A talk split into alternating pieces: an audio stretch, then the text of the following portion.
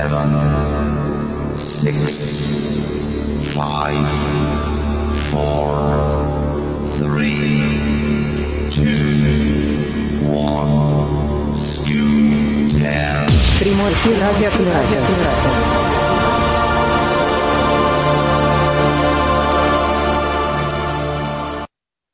Всем привет, доброго дня, доброго вечера и традиционно доброго времени суток тем, кто слушает нас в записи. Мы начинаем наш очередной, самый что ни на есть прямой эфир, прямо вот прямой из прямых. Приветствуем всех тех, кто пришел в голосовой чат, всех тех, кто слушает нас в эфире радио Камерата и тех, кто смотрит или слушает наши трансляции в социальных сетях. Сегодня мы с вами поговорим о классической музыке, причем Сразу скажу, что этот разговор будет не единственный. Ровно через неделю мы продолжим этот разговор. Завтра, опять же, напомню, у нас виртуальная экскурсия в Улан-Удэ, также в 16 часов по московскому времени, поэтому приходите. Ну, а о том, что сегодня будет происходить, нам более подробно расскажет ведущий сегодняшнего эфира Алиса Калина. Алиса, вам слово. Алиса Калина! Отлично, ладно, отлично это горе моей фамилии на самом деле, потому что сколько не было концертов в моей жизни, я постоянно была кем угодно, только не Калина, поэтому я уже привыкла, и я обычно считаю ведущих, которые с первого раза правильно поставят ударение. Вот. Ну, это, наверное, хороший знак. В общем, э, мне очень приятно быть в эфире Камераты уже второй раз. Э, те, кто были в прошлый раз, э, в октябре, кажется, у нас с вами была лекция про иностранные языки, а теперь будет совсем про другое. Да, так бывает.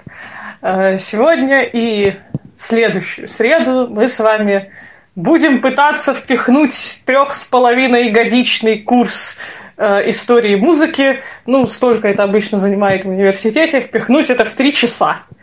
Э, конечно, это немножко утопическая идея. Нам придется что-то выкинуть безжалостно э, и как, каким-то образом просто самое-самое основное так осветить. Собственно, почему у нас две лекции? Потому что сегодня мы будем обсуждать западную музыку, то бишь Европу, ну вот, а в следующую среду мы будем обсуждать Россию. Я вообще настоятельно всем советую присутствовать на э, сегодняшнем, ну, в общем, присутствовать оба раза, потому что, ну, где-то будут возникать какие-то параллели, ну и вообще, если вы хотите полную картину, то, собственно, вот горячо всем советую. Я постараюсь, чтобы это, как обычно, было немножко весело, немножко вас поспрашивать. У нас будут примеры музыкальные. Э, конечно, не на все, потому что иначе мы отсюда не вылезем. Вот, но я постаралась хотя бы какое-то адекватное количество их сделать. Они будут разные, что-то сложное, что-то простое.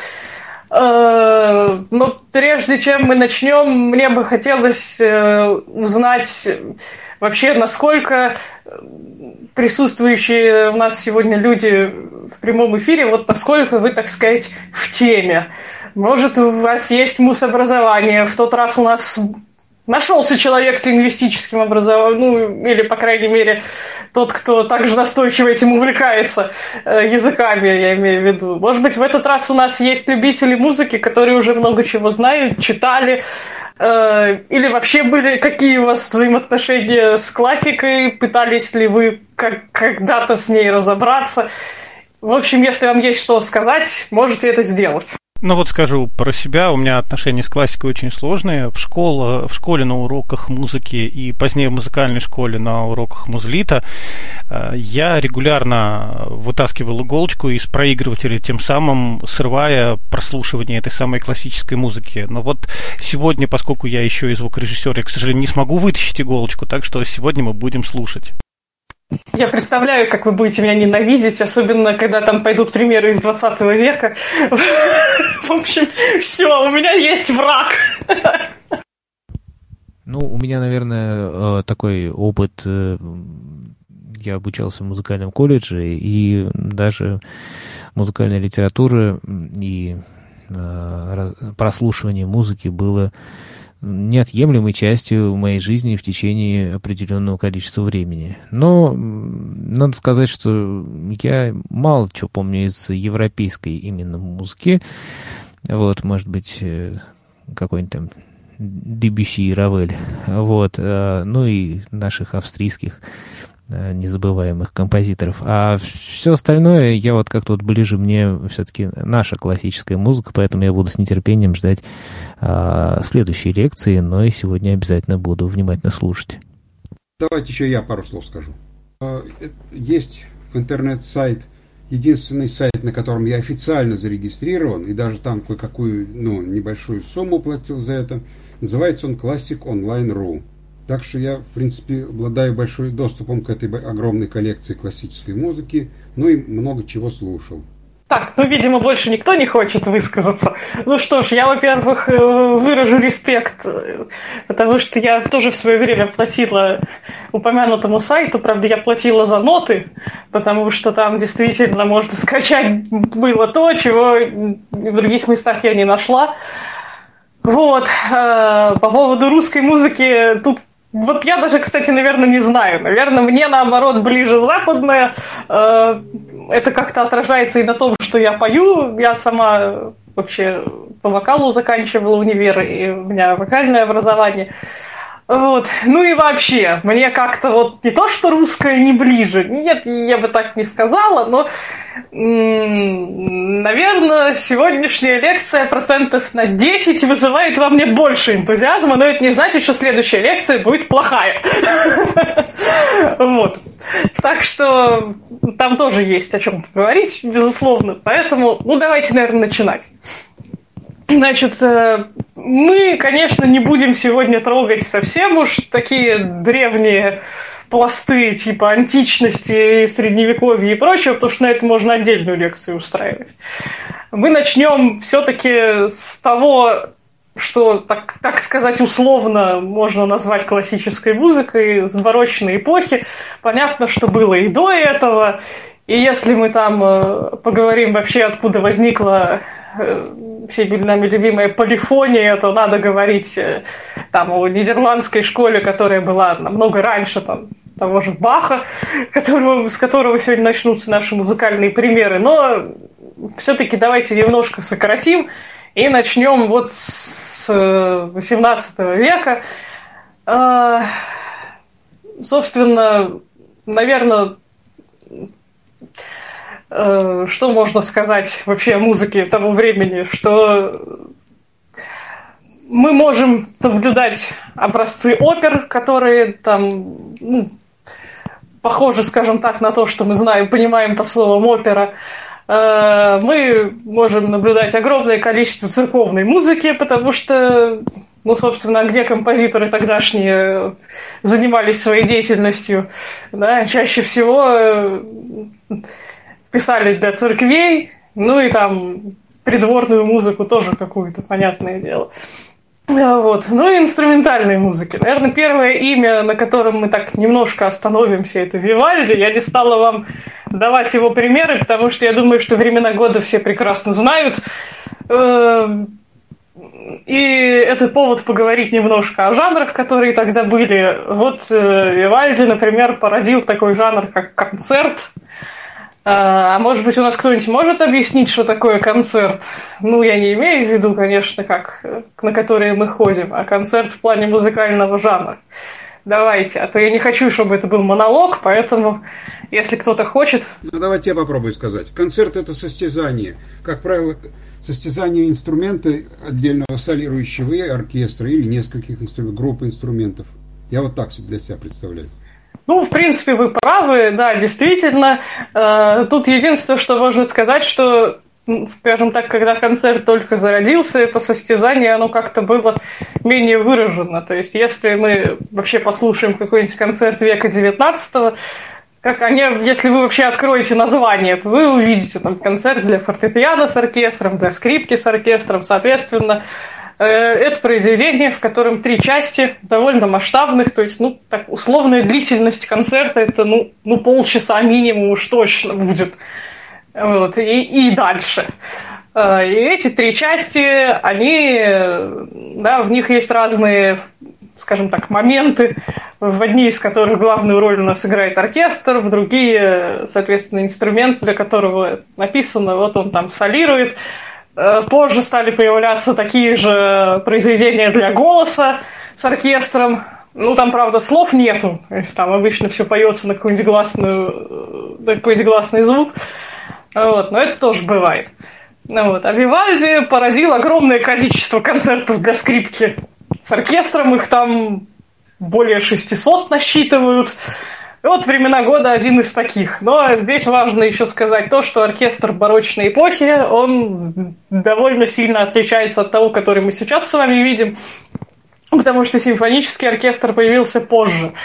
Э, в то время такой типичный оркестр – это клавесин, разные струнные, там, скрипки, виолы и прочие, прочие. Ну, иногда там еще могли духовые быть, тоже флейта, там, труба, ну и все, наверное, на этом. Понятно, что какие-нибудь исключительные случаи были, но в целом состав инструментов был намного уже, чем сейчас. Вот. Э, и, собственно, те упомянутые мной времена года, это такие вот четыре концерта для каждого времени года.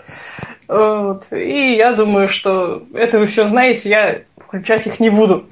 Ну, также Вивальди был плодовит в области опер, если мы говорим про барочную оперу, это нам сейчас еще понадобится с вами сегодня, то она писалась в основном на мифологические какие-то сюжеты, в основном одни и те же. То есть, в принципе, можно было встретить разное количество у разных композиторов оперы про одно и то же.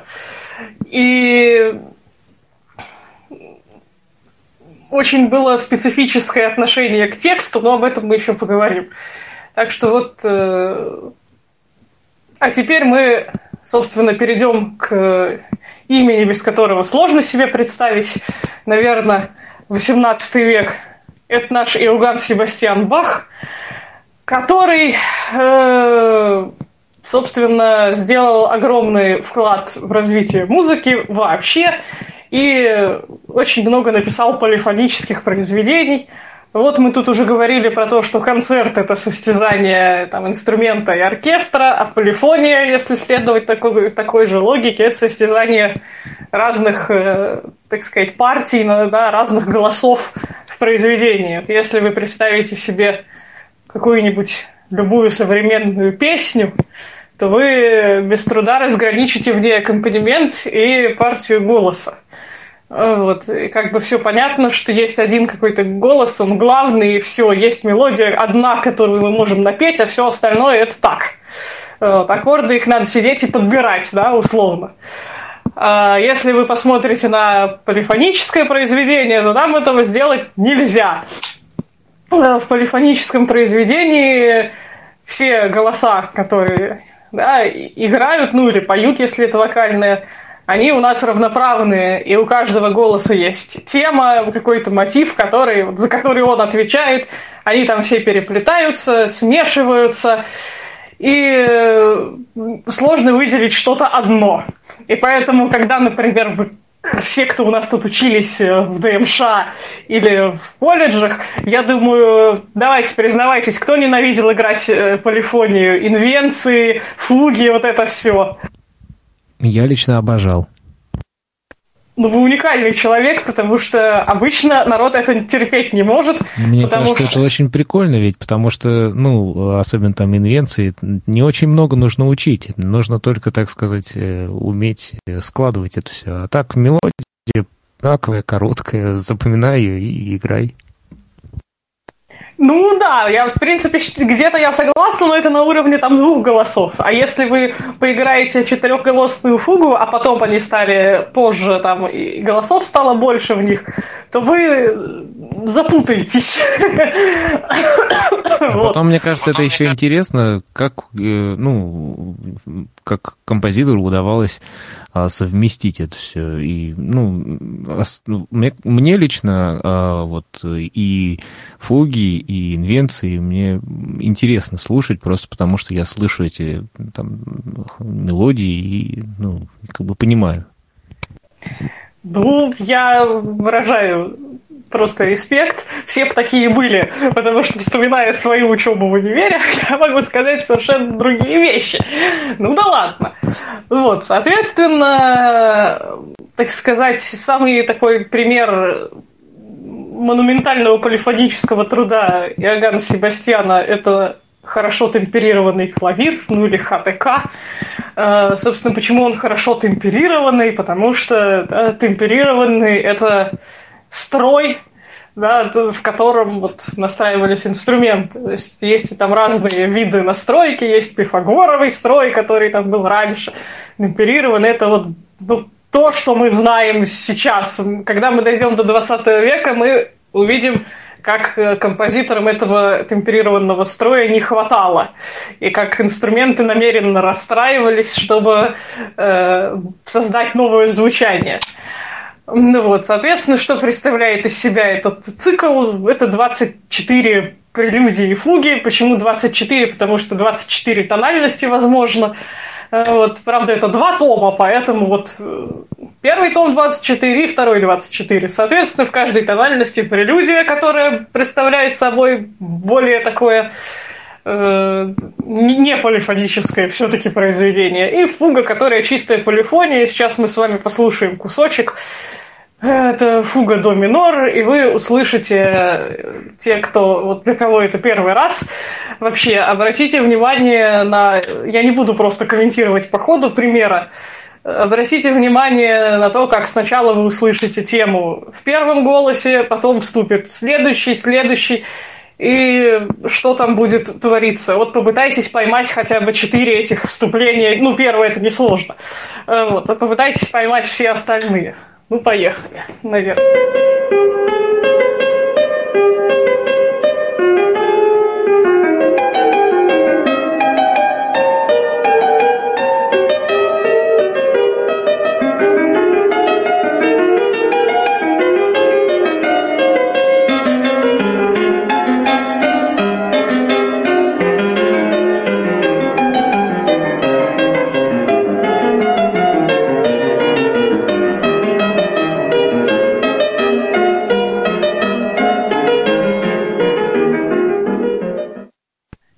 Как-то так. Что, все нашли четыре голоса?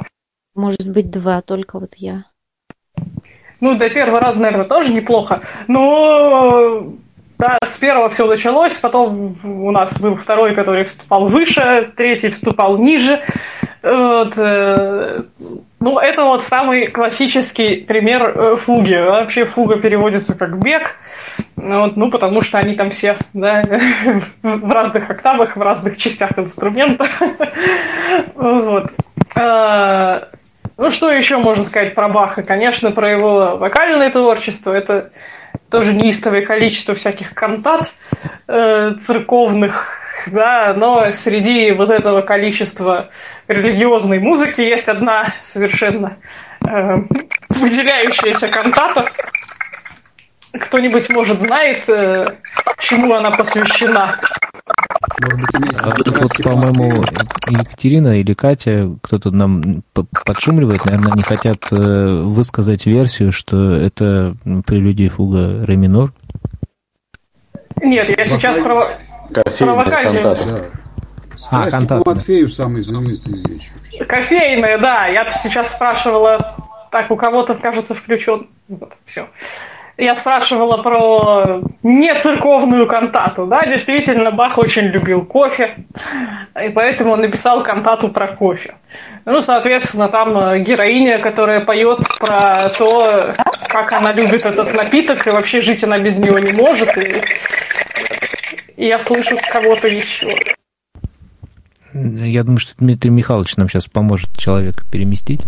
Если бы я еще знал, кто это. Это Екатерина. Это Екатерина. Хорошо, будем следить за Екатериной. Это кого угрожающая фраза. Вот. Так что, да, ну и, конечно, кто-то тут упомянул про страсти по Иоанну, по Матфею. Это два, да, самых действительно таких, э, что ли, крупных вокальных произведения для хора, солистов, оркестра. Вот на религиозную тему. Ну, мы не будем их слушать, ну вот, мы пойдем с вами дальше, мы поговорим, наконец, поподробнее про порочную оперу, потому что это тоже весьма специфическое было действие.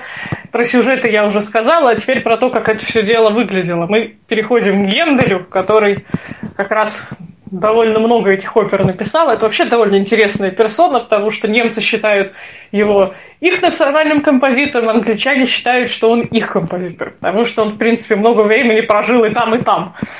Вот. Э, и по творчеству его тоже это там все отражается. Есть у него, например, произведения, вокальные, да, ну, про Генделя все-таки в основном как про вокального композитора можно говорить, э, то они написаны некоторые на английском, вот, что-то на немецком, ну, что-то понятное на других языках тоже, итальянском.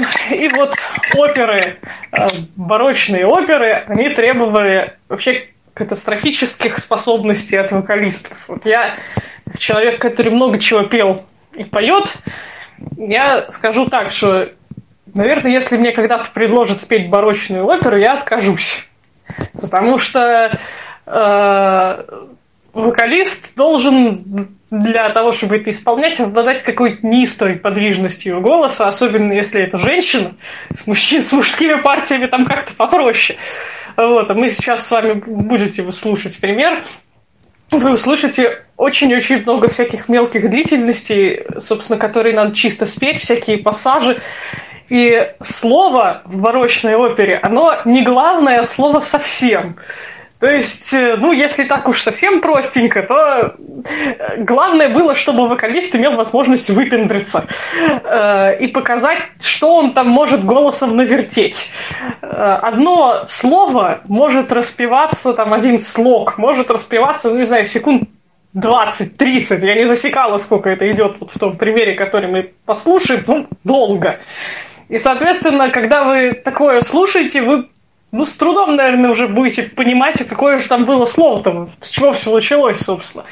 Поскольку сюжеты в основном, да, как я уже сказала, были мифологические и кочевали из оперы в оперу, то предполагалось, что народ как-то все-таки в курсе хотя бы примерно, что происходит. И поэтому, ну вот можно себе такое позволить.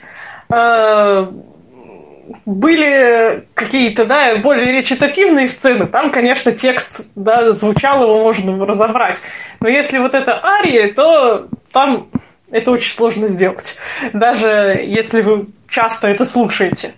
И вот мы сейчас послушаем арию из арию красоты, из оперы «Триумф времени и правды», и вообще вот это вот все, это очень не характерно для барочной эпохи. Вот такие абстрактные персонажи, а в этой опере их полно. Ну, собственно, название об этом говорит, и, и оперы, и персонажа. То есть тогда все-таки была да, какие-то конкретные люди, а это вот красота, добро там и прочие чувства, это что-то новенькое. А, и плюс немножко про то, как вообще строились почти все барочные арии, у них тоже было три части. Первая и третья, в принципе, были одинаковые, но, опять же, вокалист мог там варьировать, добавлять какие-то украшения, там, какие-то э, ну, если кто-то вот, музыканты наши сейчас вспомните всякие форшлаги, морденты и вот это вот все. Вот, э, и первая и третья часть были, как правило, такие повеселее, а вторая была в другой тональности и помедленнее. Вот, и мы сейчас послушаем, обычно еще вступления бывают очень долгие, здесь оно покороче.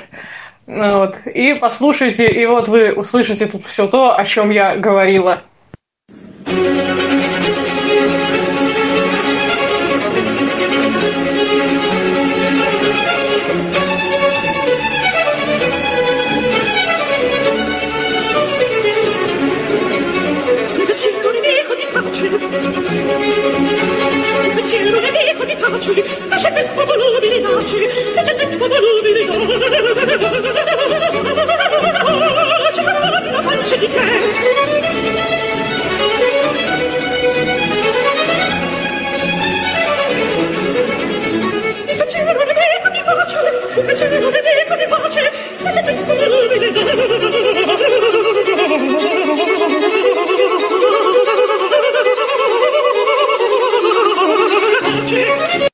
Ну вот как-то так это работает. Можете что-нибудь сказать, если у кого-то Ой, есть ой. что.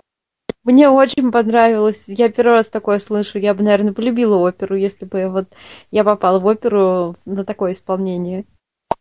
Ну, возможно, да. Но другой вопрос, что такое тяжело слушать долго, особенно там с непривычки. Ну, вот это была Чичилия Бартоли, это одна из, э, собственно, таких выдающихся исполнительниц вот этого жанра. И у нее вообще довольно редкий тембр голоса, если там кто-то вот знает, у нас бывают разные там сопрано, меццо-сопрано и прочее. Вот у нее колоратурная меццо, это там, таких людей очень мало. То есть это не самый высокий голос, но который вот обладает этой подвижностью, которая нужна для этих арий. А, ну что, а мы давайте пойдем еще немножко подальше и пойдем в классицизм. И тут у нас наша венская троица в лице Гайдна, Моцарта и Бетховена. Э, ну, собственно, начинают развиваться те жанры новые. Да, я думаю, кто-нибудь сейчас у нас скажет, э, чем примечателен Гайден, например. 104 симфонии. Ну, где-то есть версия, сонат. что их... Да, только Да, сонаты тоже. Сонаты тоже, и, ой, их все играли. Вот, симфонии Больше там... сотни симфоний. Да, там данные разнятся. Кто-то считает, что 111, кто-то 104, кто-то еще больше. А, И это повод поговорить вообще про то, что такое симфония. Вот, опять же, если понятно, что да, это произведение для оркестра, но тут уже как бы нету явных каких-то солистов. Ну, то есть они могут, конечно, эпизодически появляться какие-то инструменты, у которых там тема какая-то есть, главная или не главная. Вот. Но в целом это произведение, в котором весь оркестр задействован более-менее одинаково. А, Классическая симфония, то есть те, которые писал Гайден, Моцарт тоже. Э, В них четыре части, да, это тоже довольно масштабные произведения по длительности. Вот, первая часть быстрая, вторая медленная, третья умеренная, четвертая снова быстрая. Это, так сказать, идеал-вариант. Э, Мы потом будем находить э, уже в XIX веке примеры того, как эта схема нарушалась, но в целом это так. В принципе, это очень похоже на то, что происходит в сонатах, которые мы все играли. Ну, в сонатах только три части, быстро, медленно и быстро. Э, Ну, в самом общем виде, да. Я не, не буду сейчас говорить о всяких отношениях между тональностями, это уже сложнее, это не нужно. Но в целом вот так. Э, Симфонии, конечно, бывали разные. У того же Гайдна, например. Есть программные и непрограммные. Ну, то есть, такие программная музыка это та, в которой мы можем у нас есть какое-то указание того, что вообще композитор хотел, хотел этим сказать. Либо у симфонии может быть какой-то заголовок, там, не знаю, какая-нибудь там, ну, вот у Бетховена, например, есть пасторальная симфония, и там каждая часть зовется, у нее есть э, название, и, ну, там в основном всякие природные мотивы описываются. И вот благодаря этим названиям мы понимаем вообще, о чем это. Ну и есть э, непрограммная музыка, в которой просто у нас есть симфония номер 8 условно, да, и там, четыре части, указан темп и все. Как бы что там подразумевается, ну, догадайся сам. Вот, и когда спрашивают, а что лучше слушать в начале пути, я всегда отвечаю, что, ну, наверное, все-таки ту музыку, у которой есть эта программность, чтобы вообще понимать, э, а что мы должны себе представлять. Вот. Но я вам решила поставить самую нетривиальную симфонию Гайдена, э, потому что обычные вы и без меня найдете, а вот эту можете не найти. Она называется «Детская», и в ней, помимо всяких традиционных оркестровых инструментов, присутствуют детские погремушечки, свистулечки и вот это все счастье. Я не знаю, как он там в нотах это отражал. Ну, я так подозреваю, что там просто указано, э, да, в какое время эта вся гвардия должна вступать. Ну, вот сейчас вы кусочек услышите и услышите там эти инструменты.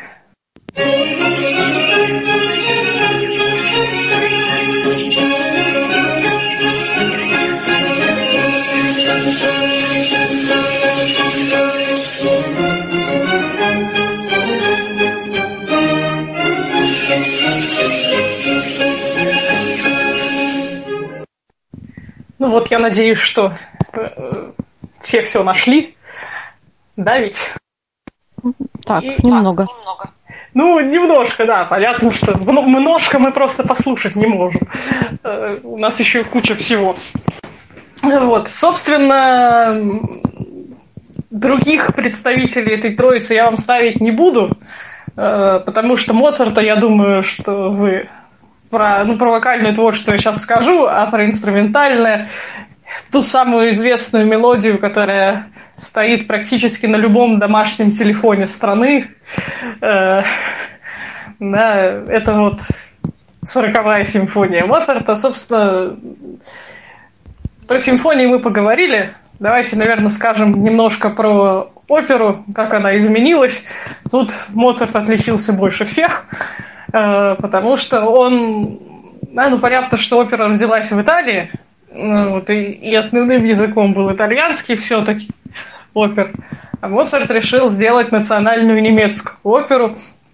Вот, вспоминаем «Волшебную флейту», это самая известная, хотя это его последняя опера. А, Вот. Это такой жанр, он назывался «Зингшпиль», э, потому что это была не, не чисто опера, в «Волшебной флейте» есть обычные разговорные диалоги. И, например, если э, зайти на какой-нибудь там сайт театра или еще там где-то вот видите, что требуется там э, вокалисты для исполнения ролей в волшебной флейте, там обязательным пунктом стоит э, тре- среди требований знание разговорного немецкого, чтобы вот можно было нормально исполнять эти разговорные эпизоды. И это по-разному принималось, то есть в других странах это так довольно критически восприняли, но немцы, конечно, были очень счастливы, потому что у них появилось что-то свое наконец-то. Э, Были там и другие оперы немецкоязычные, но есть такая «Похищение из Сираля», например, э, на восточные мотивы. Есть оперы покороче. М, Называется, есть, например, директор театра, это вообще опера минут на 40. Если кто-то хочет так с малого начать, то можно вот это попробовать.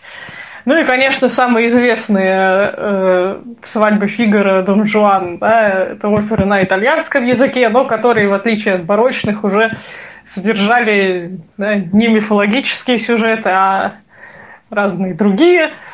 Э, он, Моцарт, так очень популяризирует всю эту тему с э, переодеваниями, да, собственно, в одном Фигаро можете так, э, я думаю, что слышали, читали, сколько там всяких перевоплощений одних и тех же персонажей друг в друга.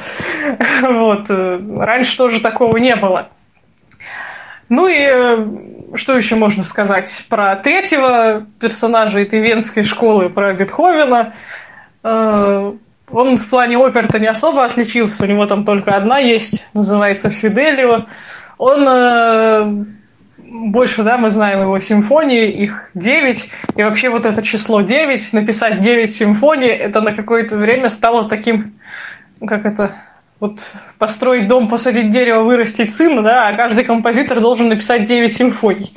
И очень многие вот старались именно этой девятки достичь. Ну, не у всех это получалось, у кого-то по жизненным причинам, у кого-то по творческим, но если ты вот это мог сделать, то считалось, что ты, э, как это, дань Бетховену отдал, в общем. Э, И вот я уже говорила, что схема четырех частей рушится. Вот Бетховен ее, собственно, и порушил. Потому что в той симфонии, которую я тут уже упоминала, которая пасторальная, в ней шесть частей. Э, Ну и кроме того, модернизацию, которую ввел Бетховен, это он ввел хор в симфонию, да, «Ода к радости», которую, я думаю, тоже все знают в девятой симфонии. Вот это есть. Позже этим будут другие композиторы пользоваться, но вот пока это был такой первый прецедент. Если у кого-то, кстати, есть какие-то вопросы, можете их задавать. Если нету, то мы пойдем в романтизм. Судя по тишине, вопросов нет. Ну да, А, по- Поэтому пойдем дальше. А, У нас наступает 19 век, наступают романтики, собственно, это то направление, которое господствовало весь этот век. Ну, там, конечно, оно делилось на фазы, там ранний, средний, поздний и так далее. Когда обычно начинают говорить о романтизме, то первое имя, которое всплывает, это Шуберт. А, Вот это как раз тот случай, да, чтобы уж закончить с симфониями, которые вот он хотел написать 9 симфоний, не успел. И у него самая известная вот симфония есть, это неоконченная, в которой две части всего лишь. Ну вот она, наверное, сейчас самая популярная. Но, конечно, Шуберт не этим прославился больше всего, наверное, а новым жанром в музыке, который, в принципе, официально называется лид. Лид – это по-немецки песня. И этим открывается камерная вокальная музыка. Я очень надеюсь, что я не буду про нее говорить долго, потому что это мое самое любимое вообще, что есть в сегодняшней лекции. Вот, это, это большинство моего вокального репертуара состоит как раз из этого жанра, из разных композиторов. Поэтому я очень постараюсь коротко.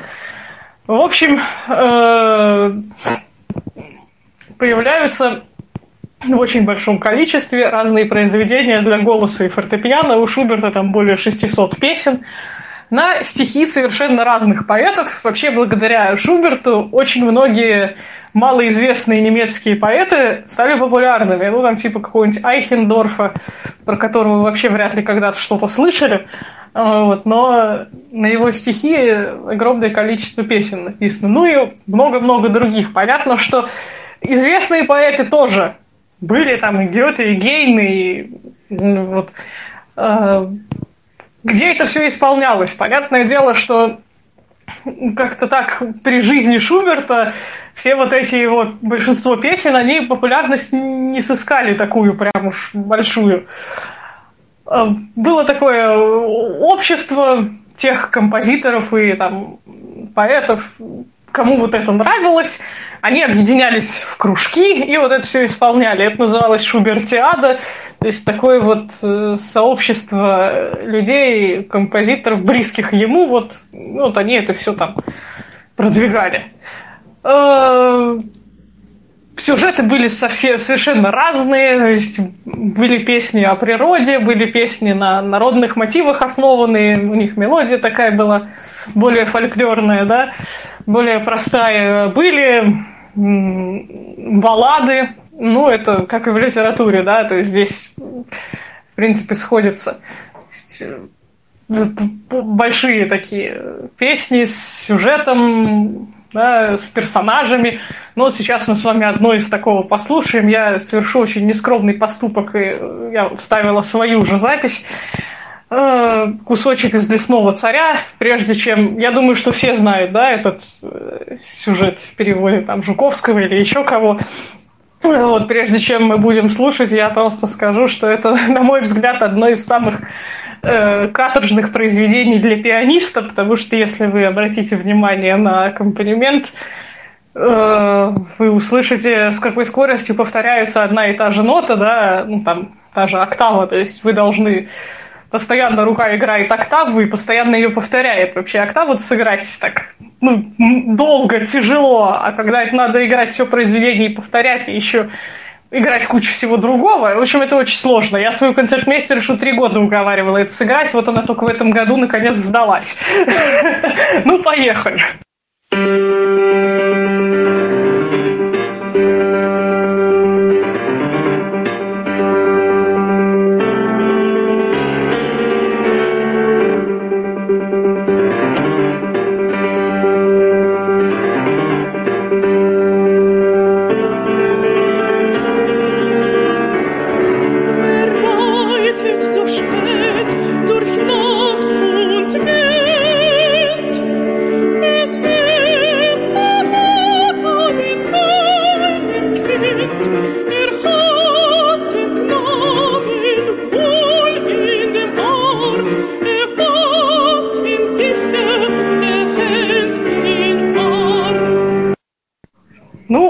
Это мы послушали самое начало, это те слова, которые в оригинале там от лица автора рассказываются.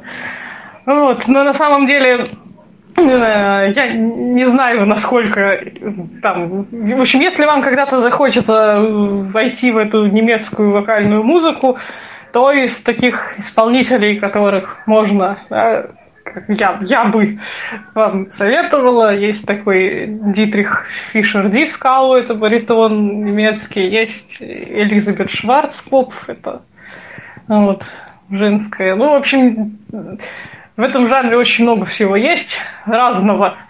Э, Так что мы еще поговорим про то, кто еще про такое писал.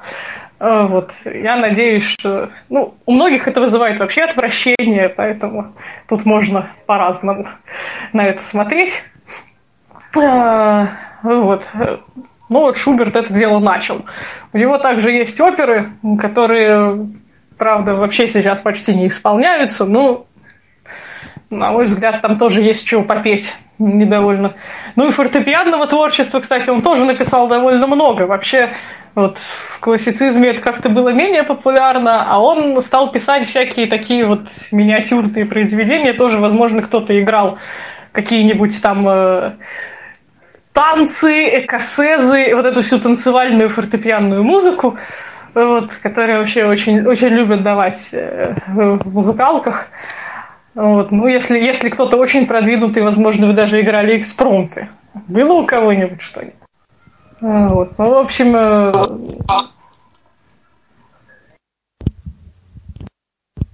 Что-то, кто-то что-то хотел сказать, и вроде не срослось. Вот. Ну, давайте двинемся дальше э, к следующему представителю романтизма. Как вообще можно так сказать, что ранний романтизм это три ша Шуберт, Шуман и Шопен. Вот про Шуберта мы сказали, про Шумана, в принципе, много чего можно похожего сказать. Потому что он тоже много работал в жанре вот этих песен. Э, Я думаю, вы слышали про циклы там «Любовь поэта», например, это на стихи Гейна. Э, Был у него еще цикл «Мирты», это на там, разных поэтов, и английских в том числе. Там, ну вот. То есть появляется тоже такой новый жанр, вот, вокальный цикл, чего, в принципе, раньше тоже особо не было. Э, Ну, у него более, может быть, сложные э, встречаются композиции вот у этих песен. Там он более развивает э, роль фортепиано в них. Э, также у него есть и для фортепиано много всего разного. Э, надо сказать, что у Шумана жена была пианистка. Ну Вот, и поэтому у него был резон писать много для фортепиано, потому что э, жена была самых... Во- Вообще, надо сказать, что женщина-пианистка это было, да? Ну, такое явление. Это не самое часто встречающееся, возможно. Она была од- одной из самых лучших пианисток своего времени, очень виртуозной, поэтому, собственно, вот она и сама писала, у нее очень много всего. Если когда-то встретите Клара Шуман, это вот как раз жена Роберта Шумана. И у нее очень много всего написано, и для фортепиано, и для голоса, кстати, тоже. И это все довольно сложно играбельное, потому что, ну, она-то могла это сыграть. Вот, поэтому и писала.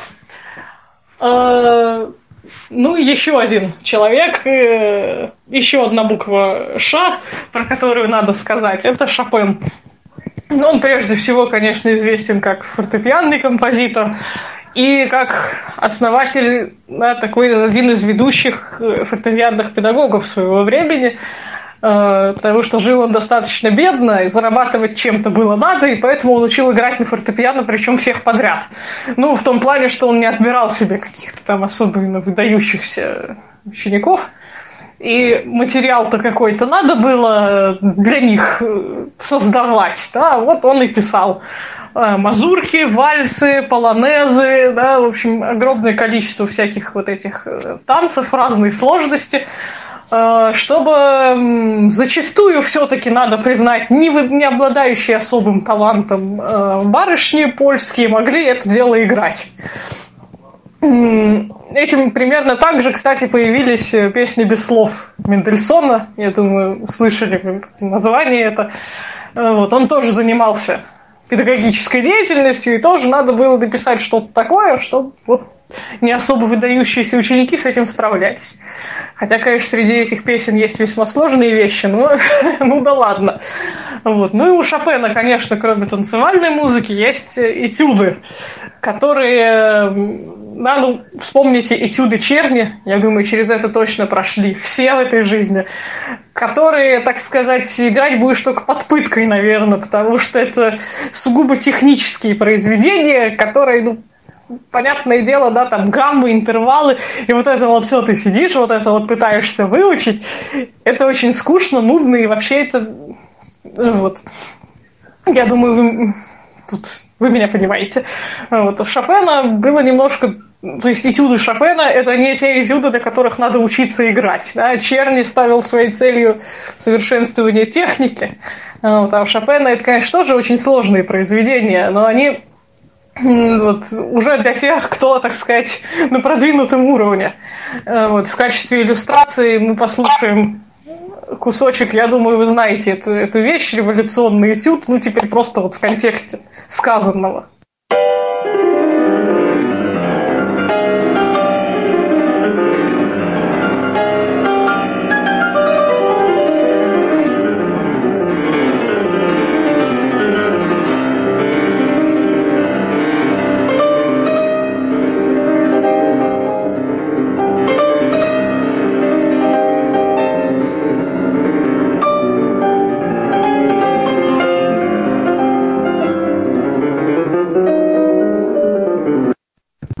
Что, я думаю, это поинтереснее играть, чем Черни Гербера.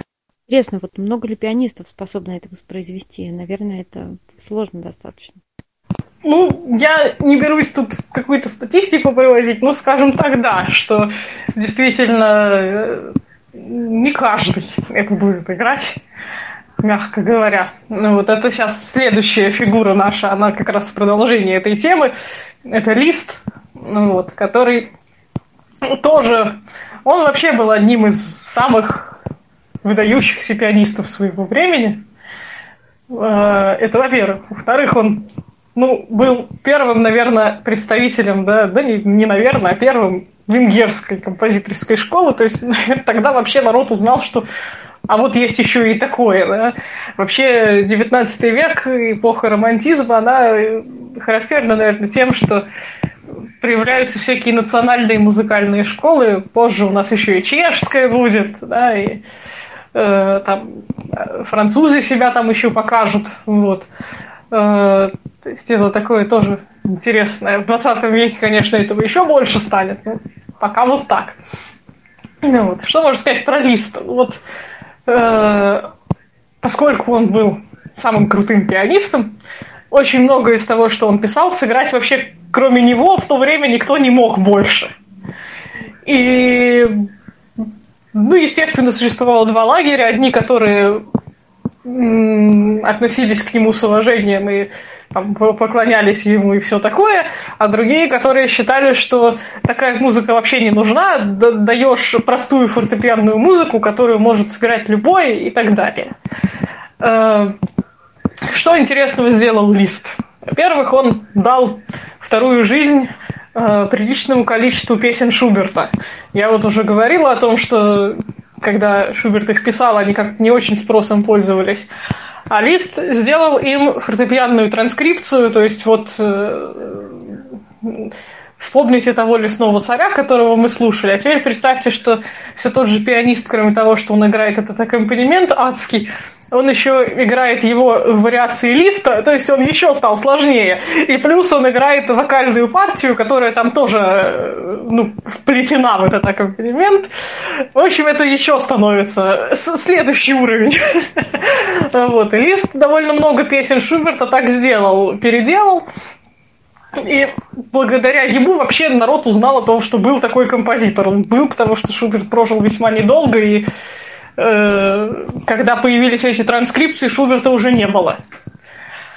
Э, кроме того, Лист ввел... Он тоже писал этюды, которые были такие же виртуозные примерно, как у Шопена, у него их было больше. Вот. И еще он ввел такой жанр под названием симфоническая поэма. Это ну, такое средней длительности произведение, в котором описываются какие-то, оно как раз очень программное, то есть там э, регламентировано в, каждой, в каждом его разделе, да, что описывается. Ну вот у Листа есть э, поэма, называется «Прелюды», и вот там тоже про природу, про там, восходы, закаты, и вот это все. Это отражено в названиях частей. Позже эту симфоническую поэму будут развивать э, там, Рихард Штраус у него будет это, у чешских композиторов будет, еще вспомним про это. И сейчас кусочек листа, называется это «Танец в деревенском кабачке». Э, Это не самый виртуозный кусок, я вам поставлю, но вот, э, так сказать, для, для иллюстрации почему бы и нет.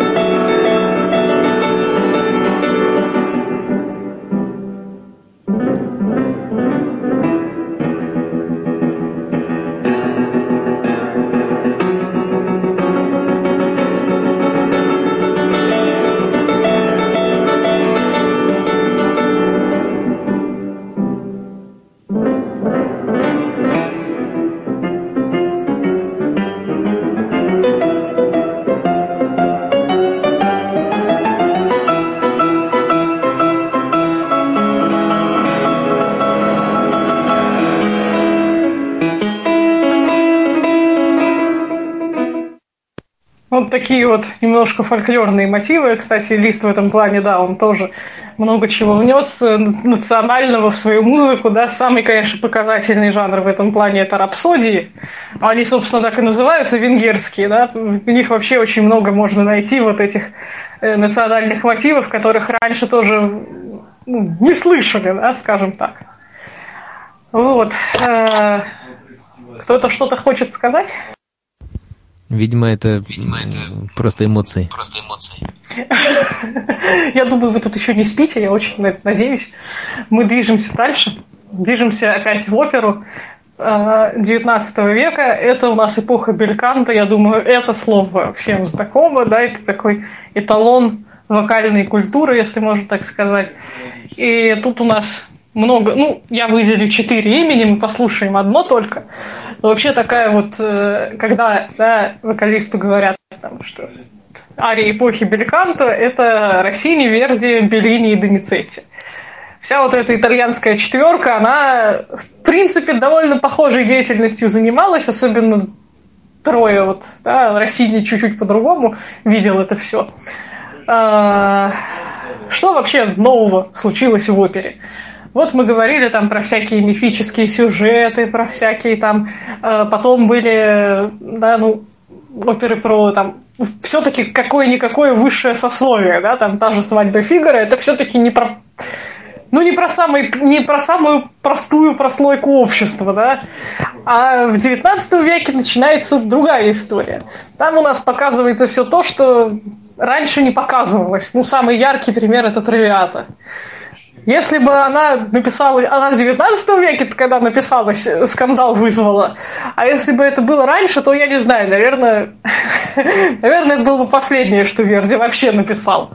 Потому что никому не могло прийти в голову, что можно показывать жизнь простых смертных еще вот так. То есть э, эта опера очень такая, ну, это больше реализм все-таки. Понятно, что там в конце 19 века наступит веризм направление, мы про него тоже скажем, и там это будет еще сильнее.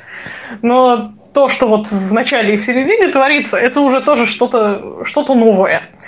И чем характеризуются все вот эти белькантовские оперы, да, если с музыкальной точки зрения? Ну, во-первых, это как-то так все-таки стало поспокойнее, то есть меньше стало таких вокальных наворотов по сравнению с барокко, например, да. э, появились, появляются разные мелодичные довольно арии, которые можно напеть, которые хочется как-то петь. Э, но понятно, что вокалисткам особенно тоже хотелось себя показать.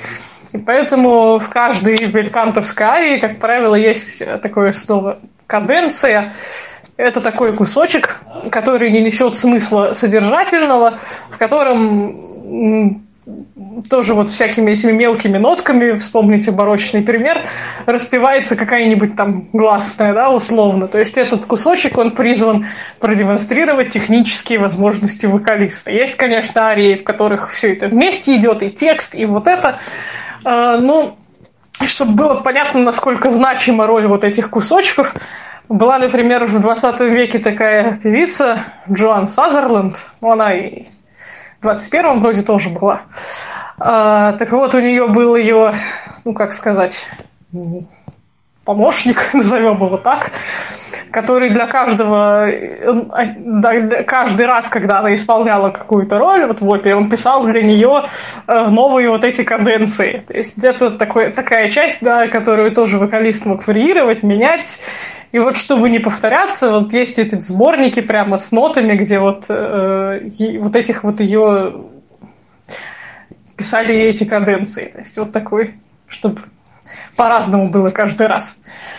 А, ну вот, если Верди, Беллини и Доницетти это примерно все одинаково, там, ну, конечно, они отличаются, но не, не в рамках сегодняшней лекции.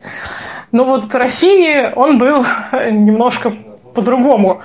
Есть, например, даже такой термин «росиньевский голос». Вот у него вот эти его арии оперные, причем мужские и женские, они возможно, больше напомнят вам барочные, потому что там вот этих всех э, вокальных сложностей, их больше. Ну и Россини отличился, Россини вообще был человеком очень остроумным и очень с чувством юмора, а, я, к сожалению, забыла включить в список э, примеров этот файл, вспомнила уже за полчаса до лекции и поняла, что уже поздно присылать. Но я очень вам советую, найдите, если хотите посмеяться. В России есть замечательная штука, называется «Ария для мороженого». Дело в том, что тогда в антрактах, э, в оперных, их тоже было принято чем-то заполнять. Ну и выходили там разные менее выдающиеся певицы и что-то пели. И однажды к Россине попала певица, которая не могла издать вообще ничего, кроме си бемоля первой октавы. Это была единственная нота, которую она могла чисто спеть. Ну, Россини выкрутился и написал арию, в которой голос поет только эту ноту. А вот, в общем, все остальное играет оркестр, и я проверяла это на людях, у которых нет музыкального слуха, и они не слышат, что это поется одна нота. Так что можете это найти. Это очень интересно, она есть в интернете. Опера называется «Царь в Вавилоне». Вот, э, можете найти, послушать. А мы с вами послушаем кусочек из «Травиаты». Я думаю, вы знаете эту арию, слышали. Вот э, обратите внимание на требования к человеческому голосу, да, что все-таки это тоже непросто.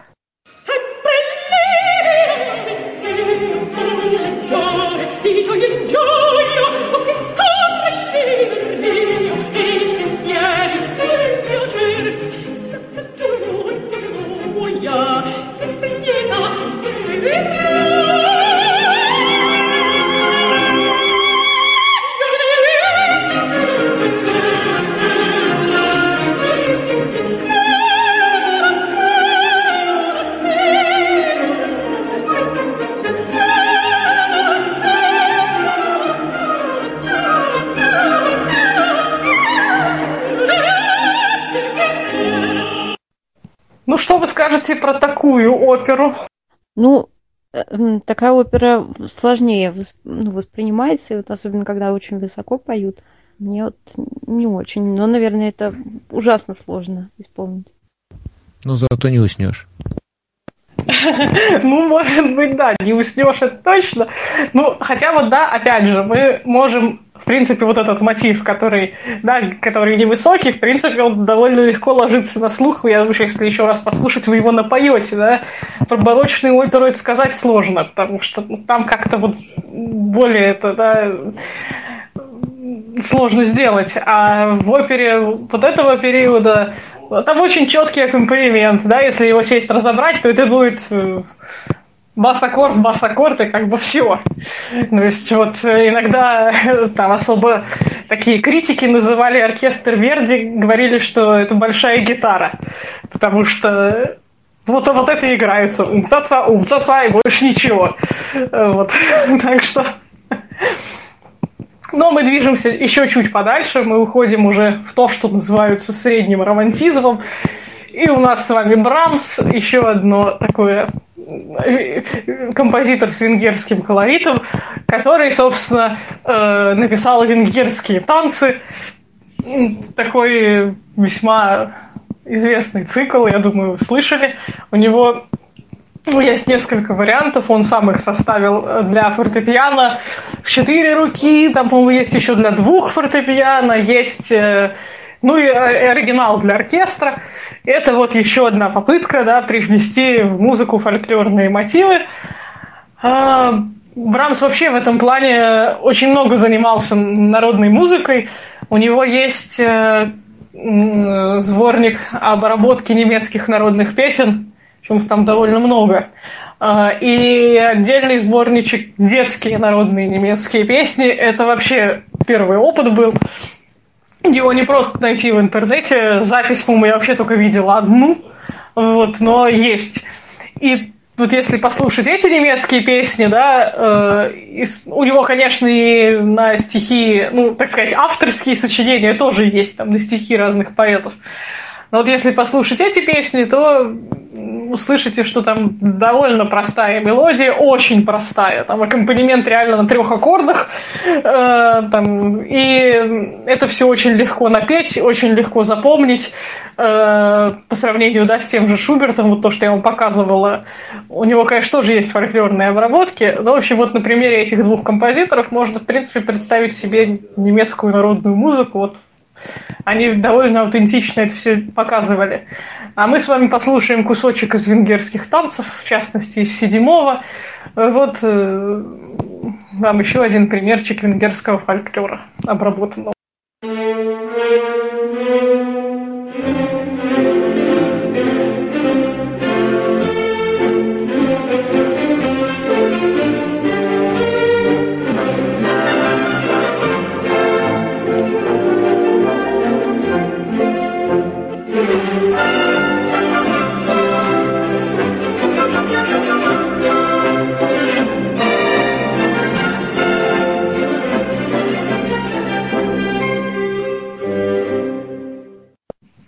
вот я думаю, что такое очень легко э, как-то ложится на слух и на мозг.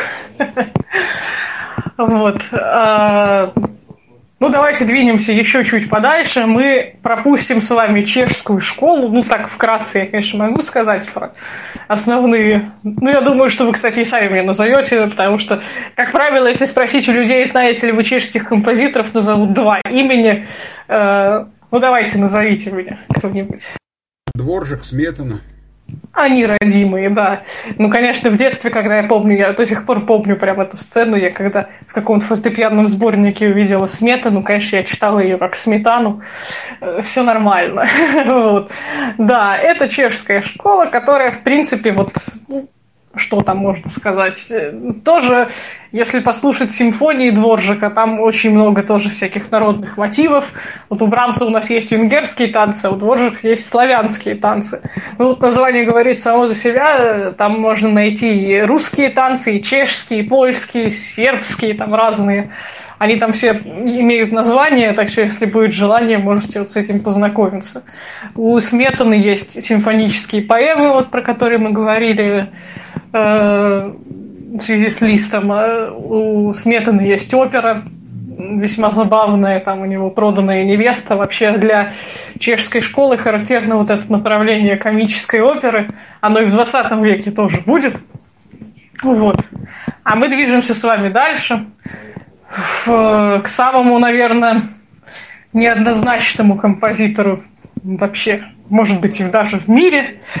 Э, Надо немножко поговорить про Вагнера. Это уже такой поздний-поздний романтизм э, на стыке всяких других направлений тоже.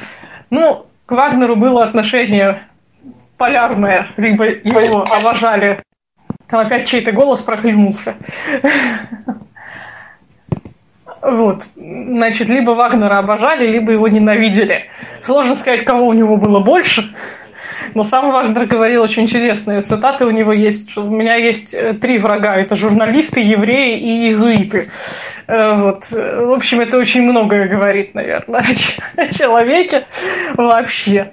Ну, э, понятное дело, что о Вагнере мы говорим как о реформаторе оперы. Это такой человек, которым, который считал, что все, что есть в опере, это все его не устраивает. И поэтому он э, решил построить собственный театр, потому что ни один из существующих не мог удовлетворить тем требованиям, которые нужны были ему для того, чтобы показывать свои оперы. Э, Он много чего придумал. Он вообще был таким очень, ну как это, сейчас бы сказали, что он там не разбирался в основах маркетинга какого-нибудь, потому что все правила, которые он придумывал для зрителей, ну, все, что он придумывал, это отталкивало народ от похода в театр. Э, Вот. Он э, отменил перерывы, ан- антракты, он убрал буфет. Э, он вообще не, не хотел, чтобы в театре был свет, чтобы публика не знала там, не- чтобы не смотрели, кто в чем пришел, да, а чтобы только музыку. Вот. И еще там много-много всего, и по дизайну театра он был другой, и, ну и, конечно, вы догадываетесь, что это стоило огромных совершенно денег. А, Ну и плюс, если вообще посмотреть на те оперы, которые он писал, у него, конечно, есть ранние оперы, они довольно, так сказать, э, дружелюбные в плане восприятия. Э, Я имею в виду там какой-нибудь Лейнгрин, или есть такое Нюрнбергские майстерзингеры. Да, если вы хотите скороговорку, попробуйте выговорить это название несколько раз. Вот. Это еще то, что можно слушать. Хотя, опять же, эти оперы, все оперы Вагнера, они очень длинные.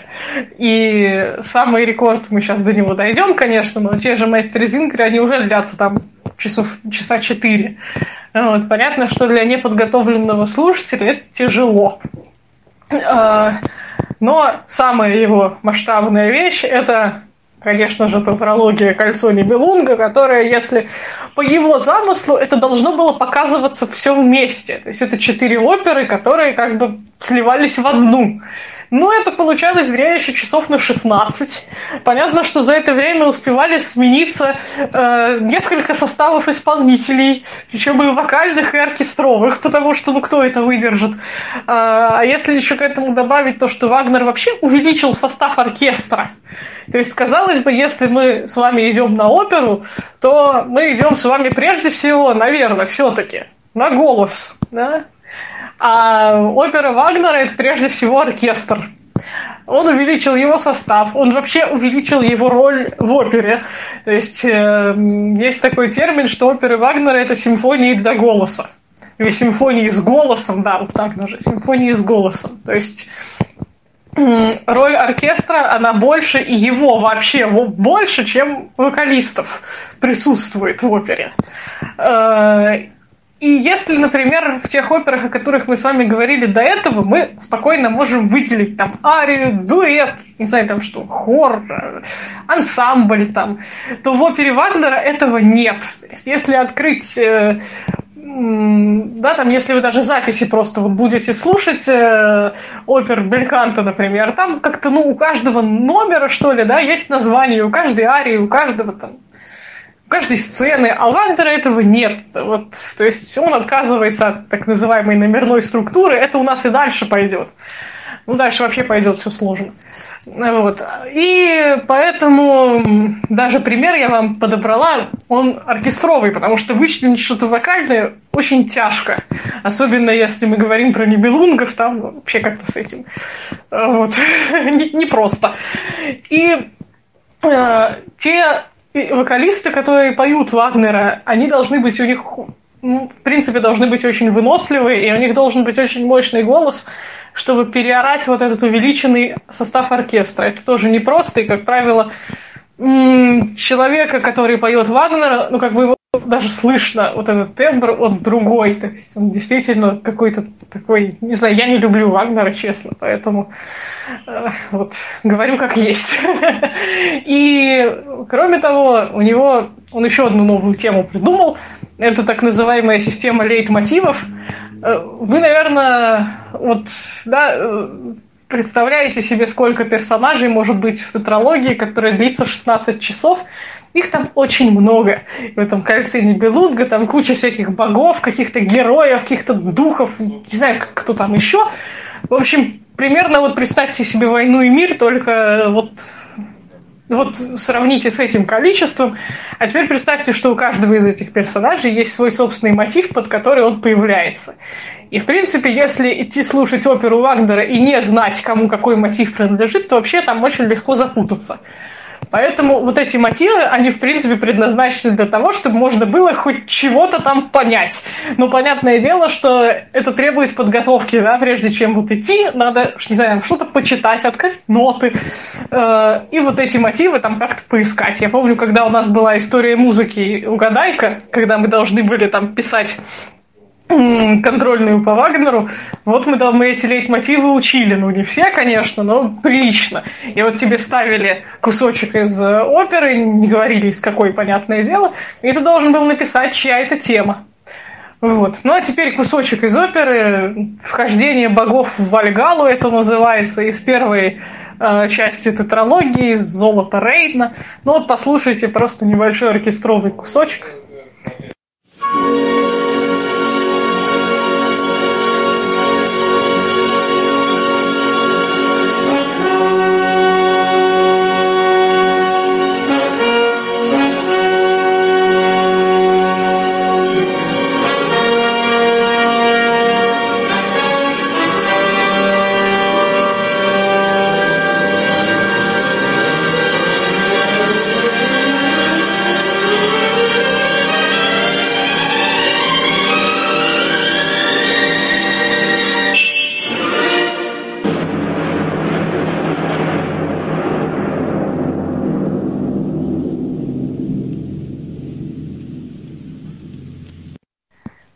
что, хотите пойти на кольцо Нибелунга?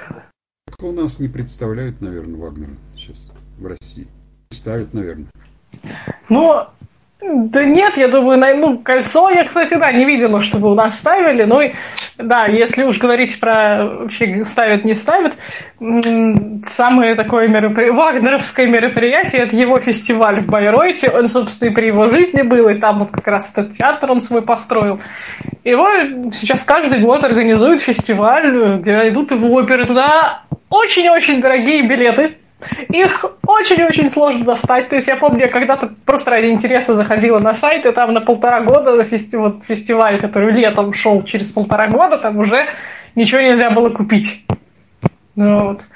Но э, там можно попасть на экскурсии в этот театр, походить, ну, то есть если хочется вот э, проникнуться, то, возможно, есть смысл туда съездить. Это...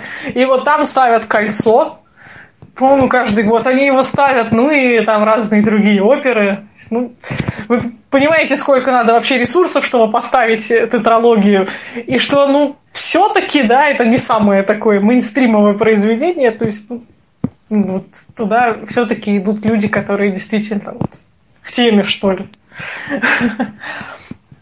Но мы поговорим теперь про самого заклятого, одного из самых заклятых врагов Вагнера, это Густав Малер, который ну, э, во-первых, они не могли быть друзьями, потому что Малер был еврей. Э, вот. А во-вторых, ну, вообще по музыкальным взглядам они ну никак не сходились. Просто для примера мы сейчас тоже послушаем. Малер, он все-таки вот, э, он уже понимал, что он находится на грани, да, вот какого-то нового направления в музыке, потому что он уже и в 20 веке, вот в начале 20 века писал, и там в конце 19 как бы было понятно, что грядет что-то новое, но он все-таки еще как-то вот пытался сохранить ту традицию, которая была. И он тоже, его, его произведения, они все-таки, наверное, ближе вот к тому, что мы слышали там в середине века. И он как раз э, тоже внедряет симфонии э, партию вокала, причем у него это не разовая акция. И вот одну из таких мы сейчас послушаем, прям совсем-совсем на, э, чуть-чуть кусочек его симфонии, финальной части. Э, Симфония вообще про, про весну, про природу, и, собственно, вот то, что поет там голос, он и поет то, что мы наслаждаемся там небом, птичьим пением, вообще все чудесно.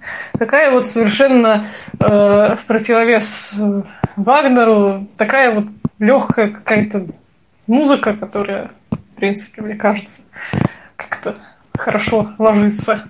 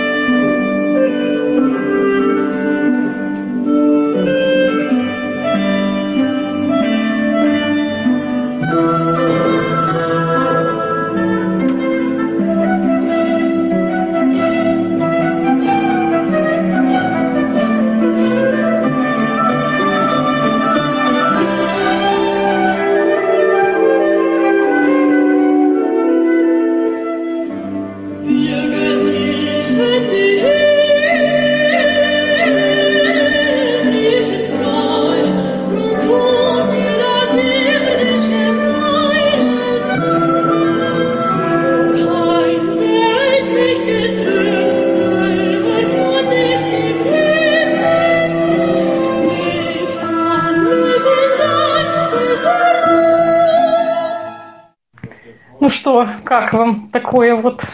Сейчас мы будем слушать Рихарда Штрауса, и вы почувствуете разницу. Ну вот я что-то вот не очень люблю все это вот это.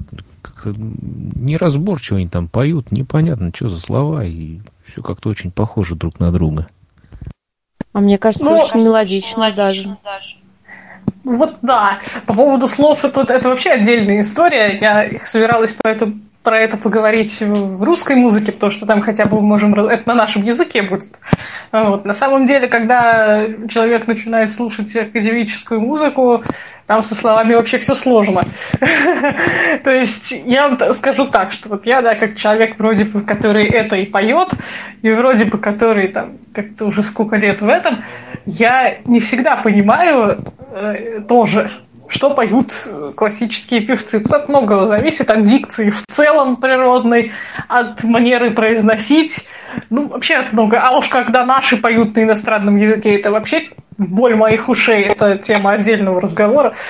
Э, Тема моего диплома бакалаврского, который был уже когда-то. Вот. Поэтому тут сложно. И, но иногда бывают вот как раз те примеры, те имена, которые я вам называла, например, в контексте немецкой музыки, они поют настолько все это четко, что в принципе я даже могу расшифровать, что они поют. Я, я хорошо знаю немецкий, но я не носитель все равно как бы. Вот, но э, я могу, мне было, мне приходилось пару раз так делать, потому что я просто не находила текста в интернете, приходилось его выслушивать. И тогда ты должен найти себе такого певца, которого ты поймешь все. Ну или что, что не поймешь, там можно по контексту восстановить. И вот м, такие примеры бывают.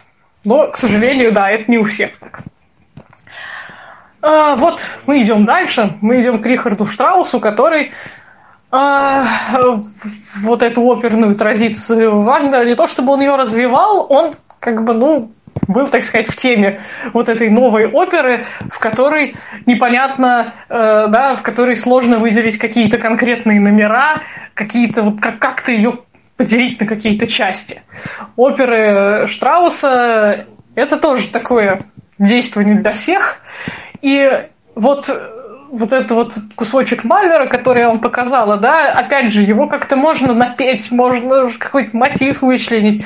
Сейчас я вам поставлю арию из оперы Штрауса, кусочек, и мы, во-первых, услышим то, что это как-то не поддается вообще э, как- какому-то запоминанию, мы это не, не споем с вами вот так сходу. Это все-таки да, то, к чему идет вообще опера 20 века, мы уже так в него зашли, можно сказать. Это, в принципе, больше речитативности. И то, что вы слышать, слушать с вами дальше, оно как раз вот будет этот тезис подтверждать.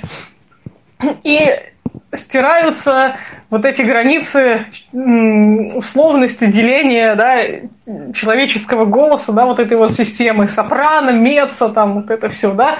Ну, я думаю, мы понимаем, что сопрано это самый высокий, ну, как, условно, да.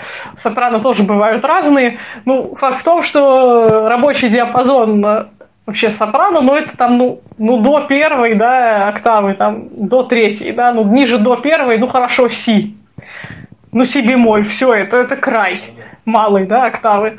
Э, здесь мы слышим, что, сейчас вы услышите в этой арии, эта партия написана для сопрано, но при этом последняя нота, которая в этом примере, это ля бемоль малой октавы. Ну, и это, вот эта нота, то есть это, в принципе, низко.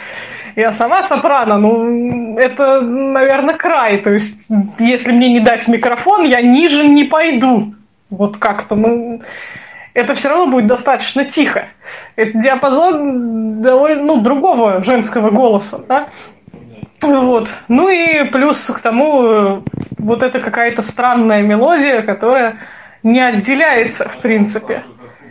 И вот это как раз певица, у которой, на мой взгляд, слова очень понятны. Вот это Элизабет Шварцкоп, я уже про нее ее называла сегодня. Вот э, опера Штрауса, значит, Ариадна на Наксосе.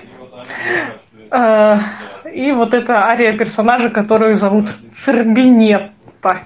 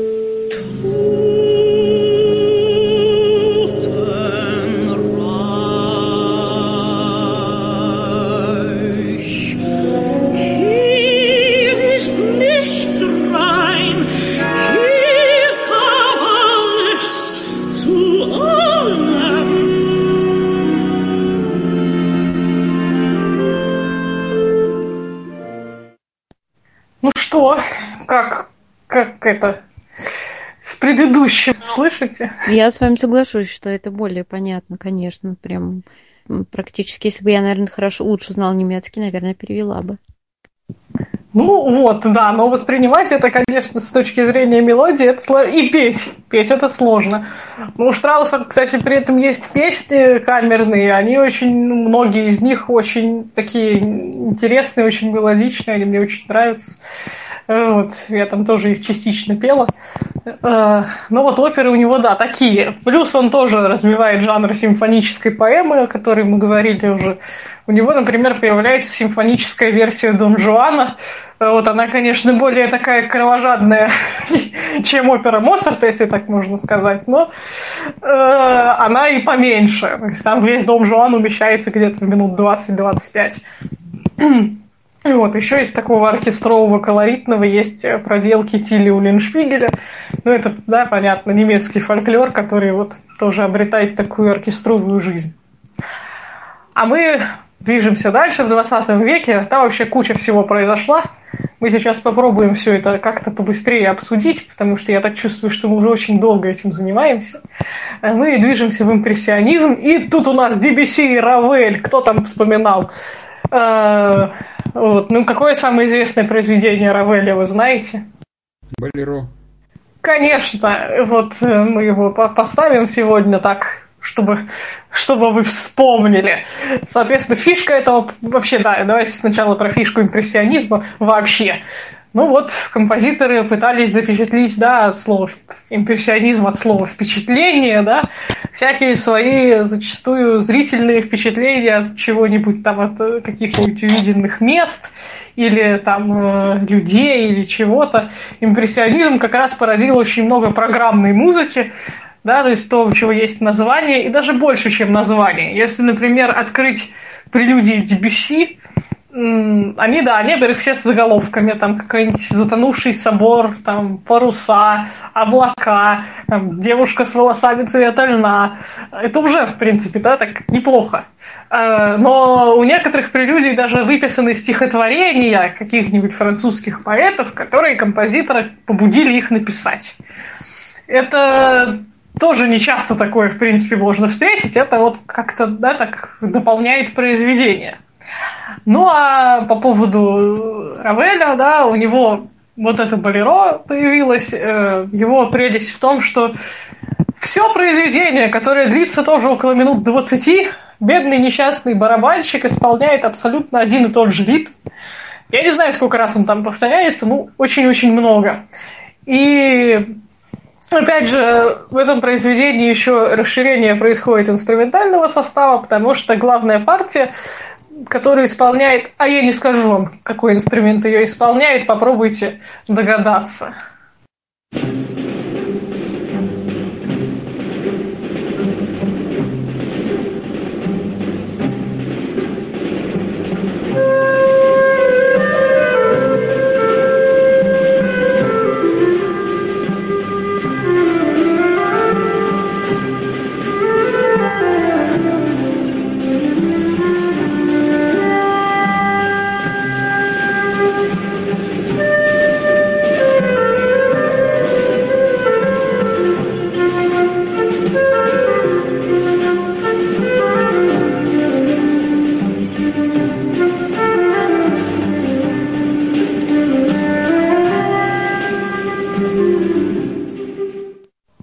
что у нас это было такое? Кларнет. Гобой. Ну, все эти инструменты уже дав- давно-давно были в оркестре, да? Кларнет, это, я согласна, это первое, что приходит в голову. Но это все уже было. А вот, Флейта, нет? Французский разжог. э, ну, флейта-то тем более уже была. Флейта была еще с барочных времен. А что у нас еще духовое есть?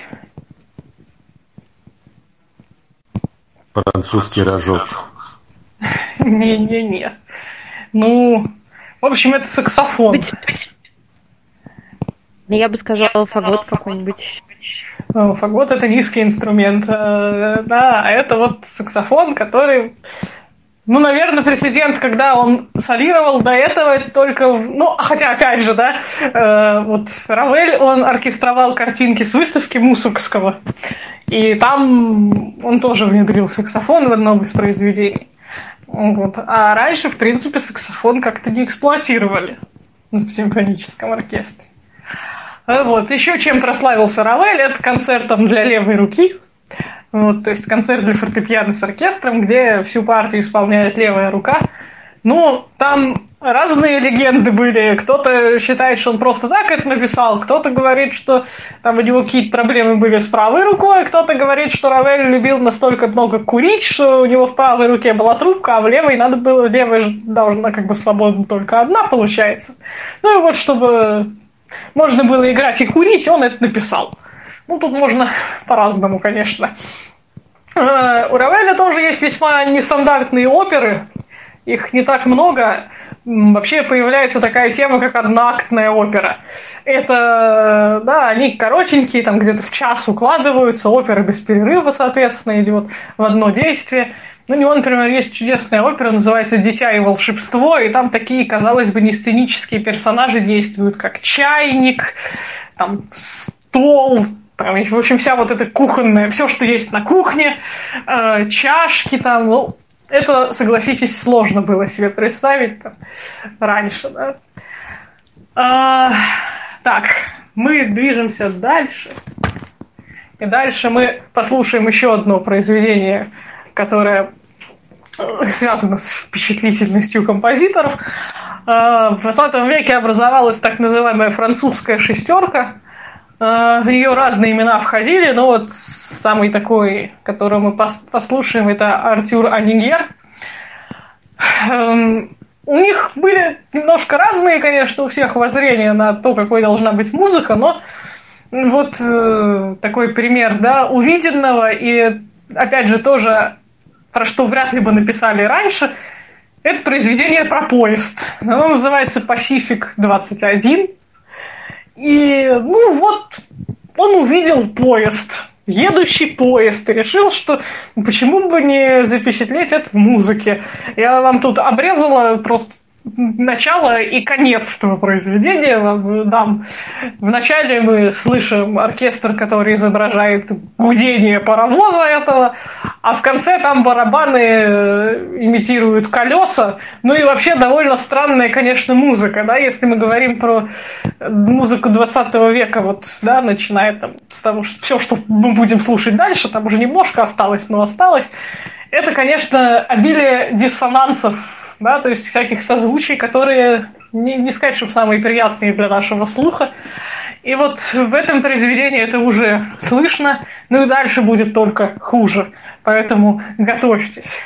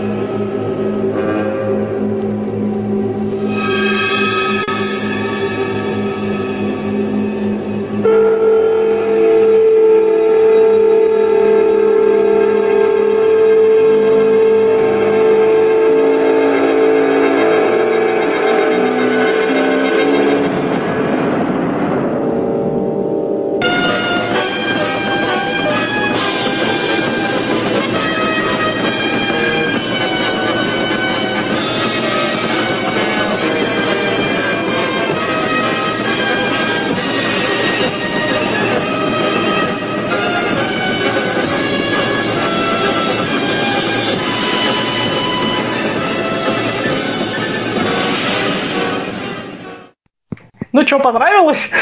Это, по-моему, еще хуже, чем Шостакович. Вообще супер, прям вот шикарно. Вот мне прям понравилось очень. Нормально, конечно, все здорово. Ну вот видите, даже в нашем маленьком кругу, да, мнения расходятся. А представляете, что народ думал?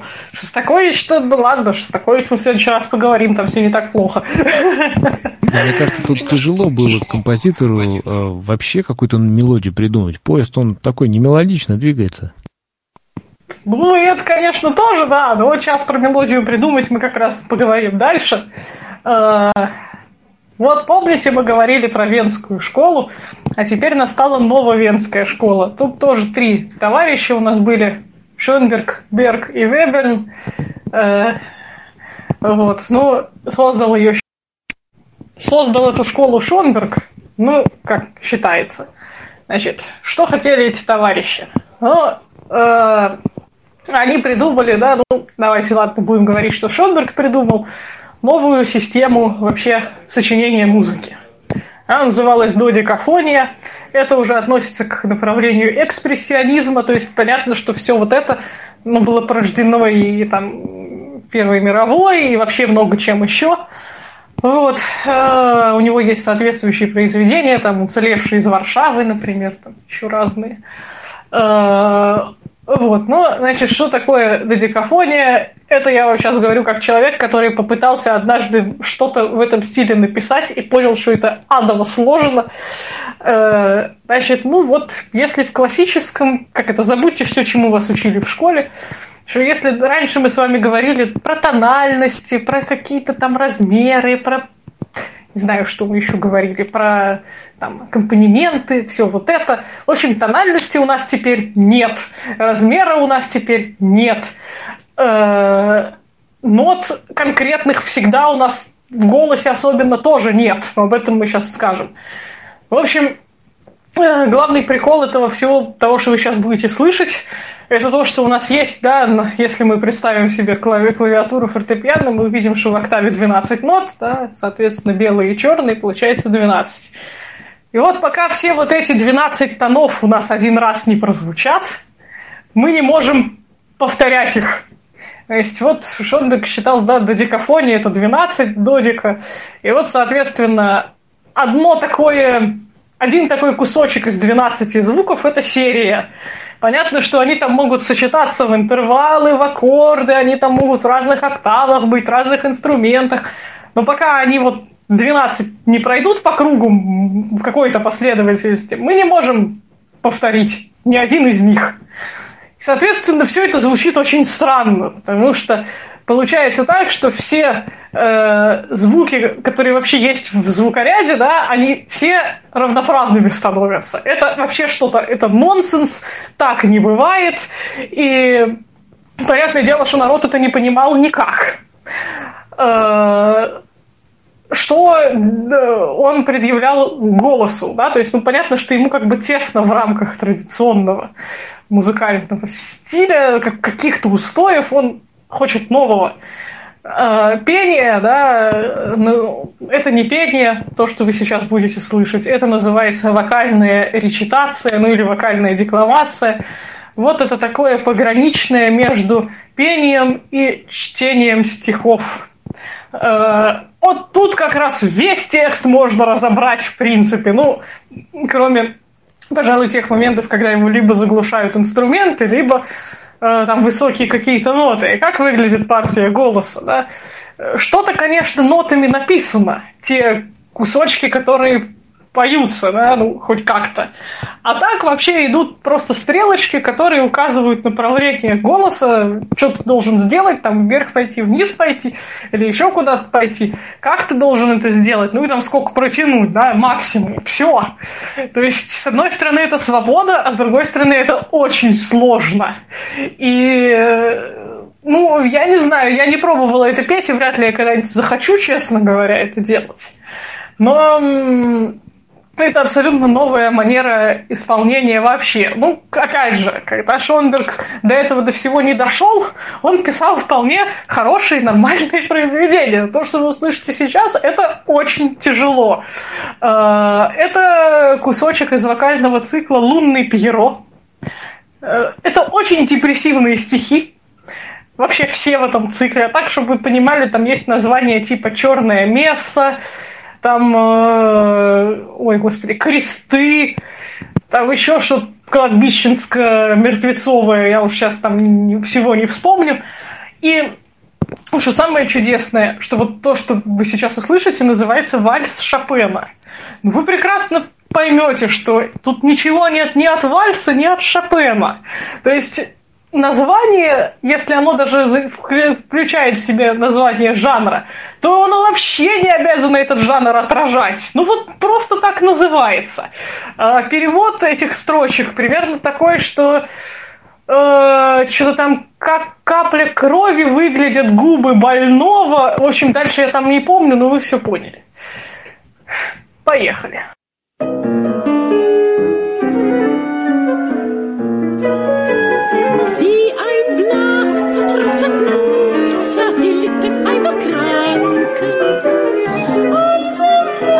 Auf diesen Tönen ein vernichtungssüchtiger Reiz. Viele Lust, Akkorde stören die Verzweiflung eisgetreu. Wie ein blasser Tropfen Blut färbt die Lippen einer Kranken.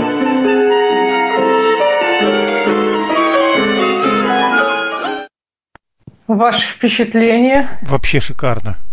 Это ужасно, конечно, Кранкин я два раза услышала, но я бы это не стала слушать. Мне не нравится. Да, очень сложно, мне кажется, здесь. Э, а вот интересно, слышат ли они, когда они неправильно играют? Да, я тоже, это мой извечный вопрос. Вот не знаю, да, мне кажется, действительно, в этой музыке очень можно спокойно ложать. А это как джаз, где, в принципе, можно неправильно иногда сыграть, так и здесь, наверное. Наверное, но опять же, вообще вот то, как он сочинял, я просто была в его музее случайно. Я вообще не фанат Шонберга. Просто однажды мы приехали в Вену, я знала, что там есть Шонберг-центр. Ну, как-то мы не собирались его искать. Ну, есть он и есть. Ну, мы шли от э, вокзала до отеля, и первое место, которое мы увидели, более-менее примечательное, это был Шонберг-центр. Ну, после чего я решила, что ладно, надо ради прикола сходить. Ну, еще мы родились в один день с этим Шонбергом. Вот, и там я как раз держала, во-первых, этот его рукописный экземпляр этого лунного Пьеро. Там еще есть его совершенно чудесные картины.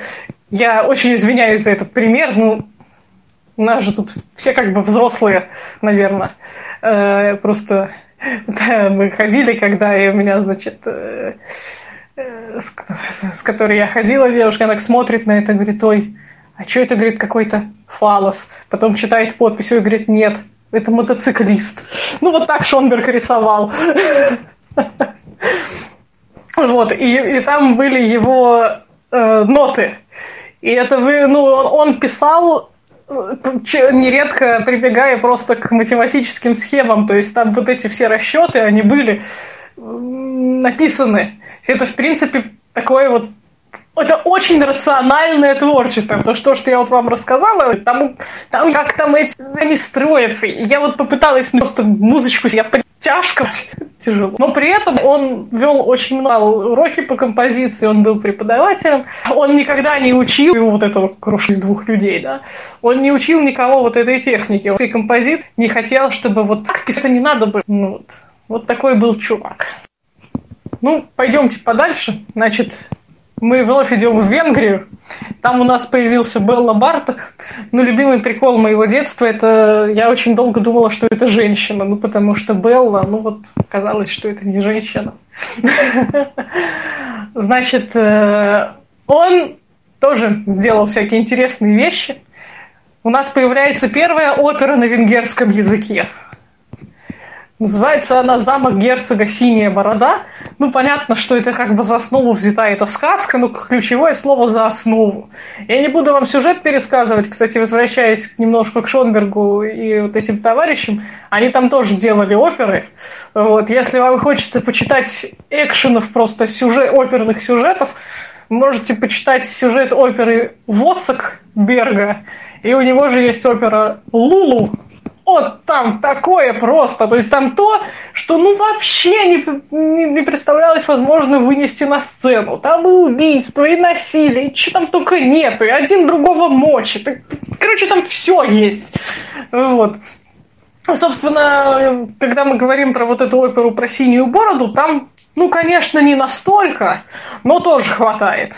Там и поле с трупами есть, и в общем, ну тоже зайдите, почитайте, можете послушать. Это тоже довольно странно слушается все, потому что там уже нет тут привычных нам там арий, э, хоров, ничего этого нету. Все сплошняком, все в такой полуразговорной манере на венгерском языке.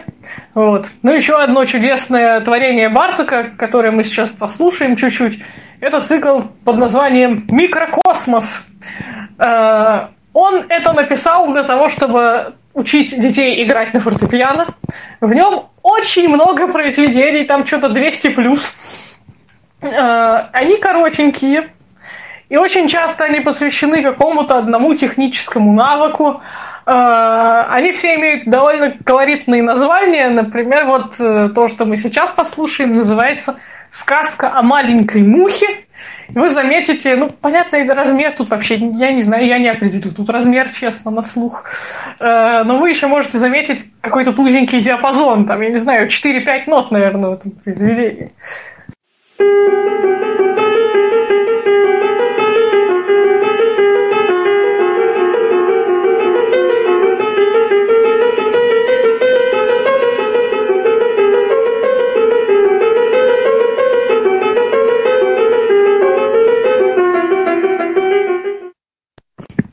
Как вам? Ну, играть не просто, наверное, это не особо. Похоже на муху. Ну да, тут хотя бы еще можно как-то хоть, да, э, образ угадать, да. Ну, играть вот, вот это, да, это не только, конечно, не самое простое для, для игры, все вот это. Ну, там есть совсем простенькие пьески, я уж не стала их включать, ну, есть. Ну вот, а теперь мы посмотрим совсем так немножечко, что у нас творили еще в 20 веке интересного всякие люди. Э, То, что вы, наверное, читали в анонсе этой лекции, наконец-то, сейчас будет. Э, Был такой композитор Карл Штокхаузен. Вообще все вот оставшиеся примеры – это иллюстрация того, как народу тесно стало в рамках каких-то вот вообще, вообще в рамках, да, что можно придумывать вообще все. И вот Штокхаузен, он был таким ярким представителем направления, которое называлось алиаторика. Это музыка случайностей. Собственно, Кейдж тем же самым занимался, например, мы сейчас о нем тоже поговорим. Э, Вот, например, у композитора Штокхаузена есть чудесное произведение под названием «Одиннадцать». Эм, Как вы думаете, из чего оно сделано вообще? Что, что, в чем прикол этого произведения? Может, какой-то ноты нет. Может, всего 11 нот используется. Э, Там используется 11 фрагментов. Вот я сказала, что музыка случайностей, да? Вот есть 11 фрагментов. Они небольшие, это произведение для фортепиано. Оно состоит из вот таких 11 кусочков. Естественно, без тональности. Да понятно все. Все, про тональность уже мы вообще не говорим ни про какую. Э, И эти 11 кусочков можно переставлять в любом порядке. Соответственно, можете перемножить все числа от 1 до 11 и посчитать, сколько вариантов исполнения этого произведения может существовать. Ну Вот. Э, И в таком вот виде у него есть еще произведение 33, по-моему, называется, только оно э, для двух, что ли, музыкантов. Они там по очереди должны эти кусочки играть как-то. Э, Похожим занимались разные другие композиторы. Например, был такой Пьер Булес во Франции, который такие сонаты делал. То есть в сонате, да, мы говорили с вами, всякие вот эти вот там три части, все, этого уже ничего нет. Там у него и пятичастные, и семичастные есть. И эти части можно переставлять как хочешь. То есть, ну, вы понимаете, насколько это далеко от канонов классицизма и прочего, да? Вот. И там как хочешь ноты писали, там есть разные записи по кругу, там еще в виде каких-то фигурок там все это рисовалось. В общем, ну это какой-то другой мир вообще. Ну и вот из того, что еще придумал Штокхаузен, это произведение для вертолета и струнных. Собственно, по его замыслу должны были часть музыкантов сидеть на сцене, а часть музыкантов сидеть в вертолете, который летал над залом, потом в итоге он туда как там приземлялся чуть ли не на сцену, и вот они сидели в нем, тоже играли что-то. И звук этого вертолета, он тоже был.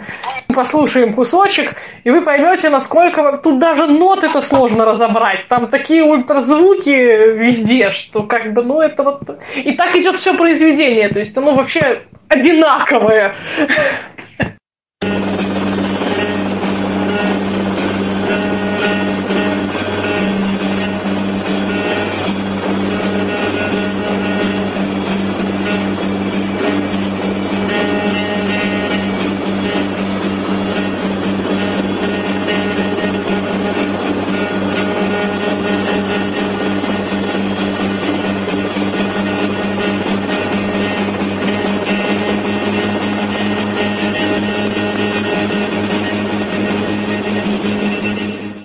Ну что вы скажете про такую музычку? Я как человек достаточно далекий, ну, не имеющий музыкального образования, я бы сказала, что это соседи делают ремонт. Такую музыку надо слушать в вертолете, потому что в вертолете надевают наушники, и вот для этого она в самый раз. Ну, я, я тоже, я вообще не фанат, честно. То есть я э, про 20 век рассказываю, как, да, это интересно, да, это прикольно, да, есть очень хорошая книжка, которую можно почитать, она называется «Дальше 20 век». Там вот про это все написано, и про разных других композиторов. Это прикольно с точки зрения просто вот послушать, что можно сделать, но, конечно, я бы никогда не пошла на такой концерт, я бы никогда не стала это играть, вот, но да, Сейчас еще немножко, еще два извращения у вас с вами осталось, и я вас отпущу. Значит, э, э, про Кейджа. Ну, я думаю, вы все знаете, чем прославился этот дяденька. Тишиной. Конечно, да, 4.33 наше все. Собственно, выходит музыкант на сцену и молчит. 4.33. 4 минуты 33 секунды. Э, Ну, замысел у него был такой, вот это опять в тему случайной музыки, что абсолютной тишины никогда не бывает, и что ни одно мгновение, проведенное в тишине, никогда не повторит другое. И поэтому, когда человек выходит на сцену и молчит вот это время, то музыкой считается все то, что мы вообще за эти 4.33 услышим вокруг себя. Э, Вот. И, э, ну, вот этот, эту тему он хотел доказать этим произведением. Но если вы столько этим, вы глубоко ошибаетесь. Кто-нибудь слышал про препарированный рояль? Слышали? Ну и что, вот, вот, я уже хотел сказать, что, наверное, никто. Э, ну, в общем, Кейдж решил, э, решил поиздеваться над фортепиано и придумал препарированное фортепиано. Это вы, в принципе, можете его и сами сделать, если у вас есть какое-нибудь фано дома, которое вам не жалко, ну или еще где-нибудь, то вы можете открыть крышку, где находятся струны, и на струны положить какую-нибудь фигню. Всякие болтики, бумажечки, не знаю, что там, гвоздики, в общем, всякую мелочевку, которая есть у вас дома, и которую вы, вы не знаете, что с ней делать, вот, звук инструмента, естественно, поменяется. И вот для такого препарированного фортепиано он писал кучу-кучу всего, и не он один. А, Есть еще другой, другой инструмент под названием четвертитоновое фортепиано. Соответственно, если в классическом фано у нас с вами по полутонам да, ноты идут, а там по, четвер- по четвертям. И я такой инструмент видела. Я не знаю, каким образом он был у меня в универе. И я помню, какой у меня был шок, когда, а я не знала, я, я просто открыла его и смотрю, ой, а что-то черных клавиш много. То есть там черные клавиши после каждой. Да, и я такая думаю, что-то что не то. И я начинаю на нем играть, и я понимаю, что это оно. Я не знаю, что оно у нас делало, потому что вообще на самом деле это ну, довольно...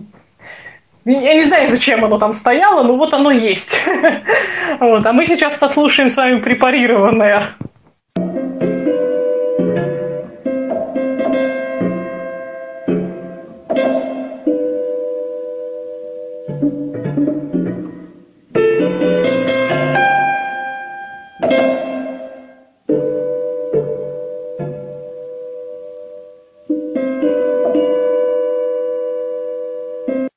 Вот тут даже сложно вырезать нормально, потому что тут нет никаких ни, ни деления на что, ничего. Это вот идет один поток, и все. Ну что, хотите поиграть на препарированном фано? М-м, Не хочется. А вот препарировать вполне не против.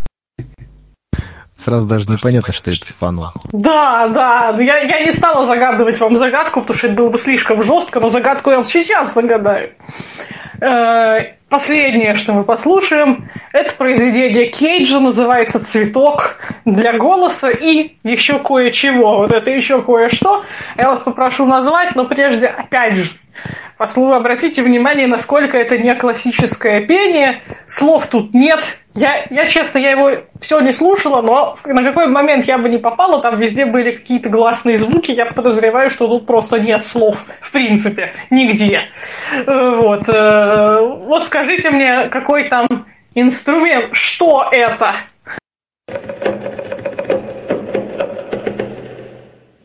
Ну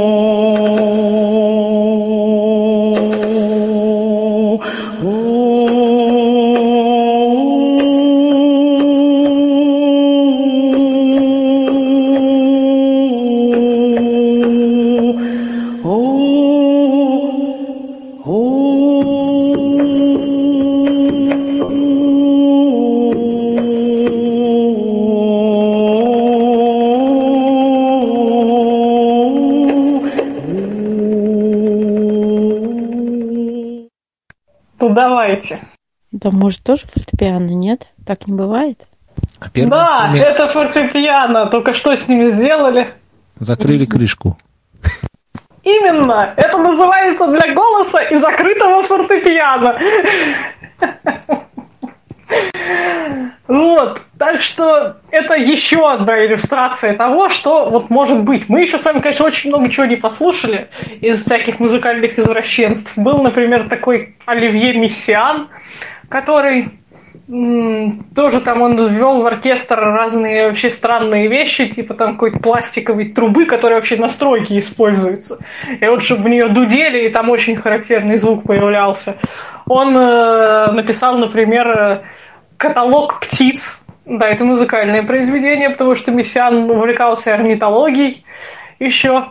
И вот он решил, что он сделает такой музыкальный определитель птиц, только там не какие-нибудь воробей-ворона, а там довольно извращенные всякие, ну, в плане, да, непопулярные названия певчих птичек. И вот, э, типа, значит, они там, э, у него имитируются фортепиано. На самом деле, это, конечно, вообще ни разу не похоже, то есть, ну, невозможно догадаться, что это там птица какая-то.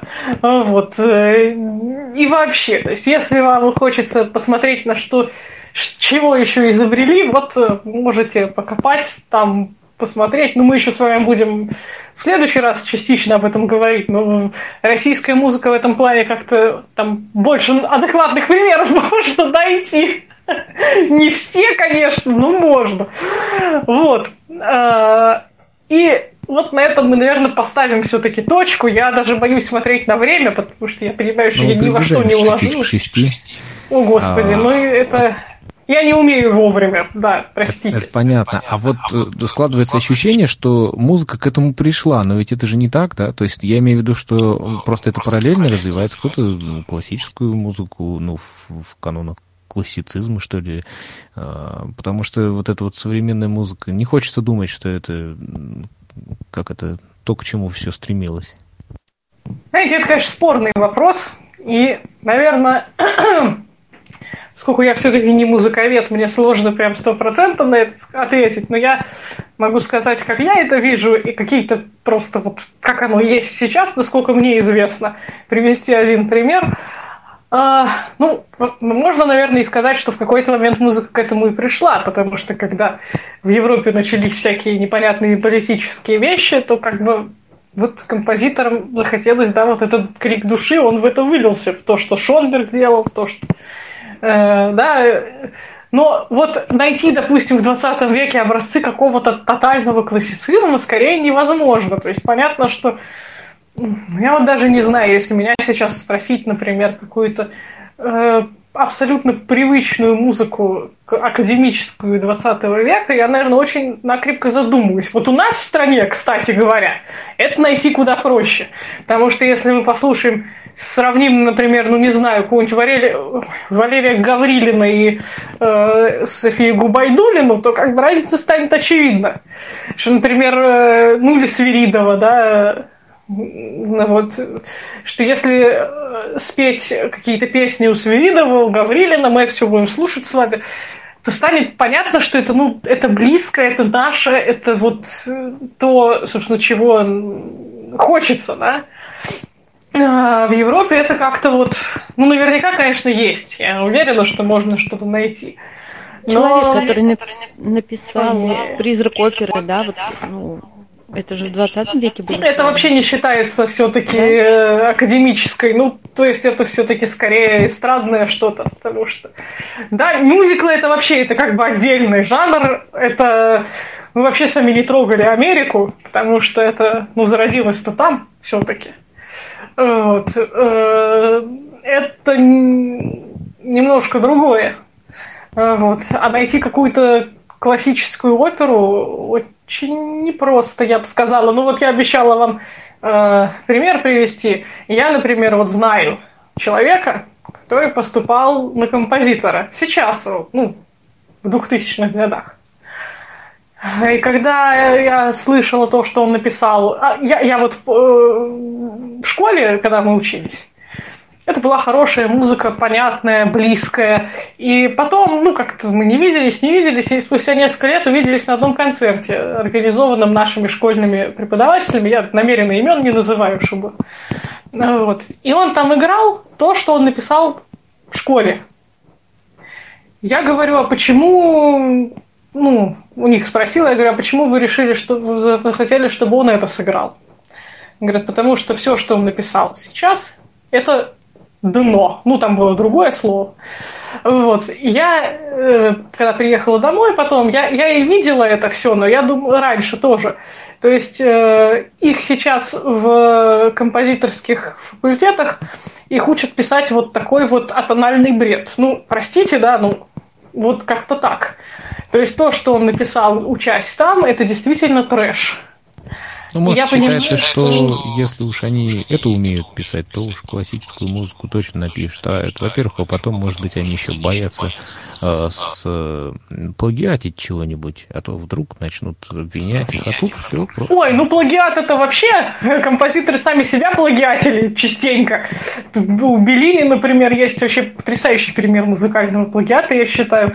Там есть опера у него одна известная, она называется Монтеки и Капулетти, там есть роман с Джульеттой, можете найти послушать. Вот это, это то, что было попозже написано. А до этого была опера, господи, я не помню, как она называется, но если там вот поискать, на- найдется это. И, в общем, там абсолютно та же мелодия, что в этом романсе Джульетты, только в другой тональности, ее поет другой тембр, но абсолютно, ну, хорошо, ну, там, может быть, чуть-чуть, там, не знаю, чуть-чуть по-другому. Но это узнается просто на раз-два.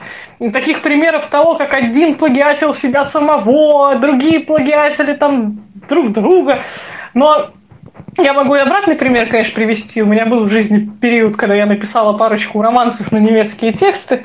Что-то ради, просто я не знаю ради чего, я нашла какой-то конкурс в Гнесинке заочный, и там э, номинация была для композиторов, то есть там можно было вокальное творчество только свое отправлять.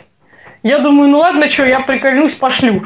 А это получилось, ну, в духе вот этого 19 века, там, вот этой романтической эпохи, там, что-то там Брамса, Шуберта подобное, в общем, что-то такое. И мне за это дали второе место, я ушам своим не поверила. То есть, вот, ну, куда попадешь, видать. То есть, тот пример, который я рассказывала про мальчика, это консерватория. Вот. А где я вообще я была удивлена, вот зная все вот это, когда они мне дали это второе место, такая, чё? Как так-то, блин? Ну, вот, вот так. Думаю, что, а, что мы встретимся во второй раз э, ровно через неделю и будем говорить уже о нашей отечественной э, музыке. И сегодня огромное спасибо Алиса Калина была вместе с нами, и я надеюсь, что будет с нами через неделю. Завтра Алена Сактоева. И слушайте наши записи на YouTube-канале, в группах ВКонтакте, Фейсбуке и в подкастах Apple, Google и всех остальных. Можете сказать э, Алисе, включи подкаст Алиса Калина. Да сходите в следующий раз. Спасибо, Алиса, очень интересно. Да, очень. Вы такой талантливый, разносторонний человек. Интересно вас слушать, с удовольствием приду через неделю.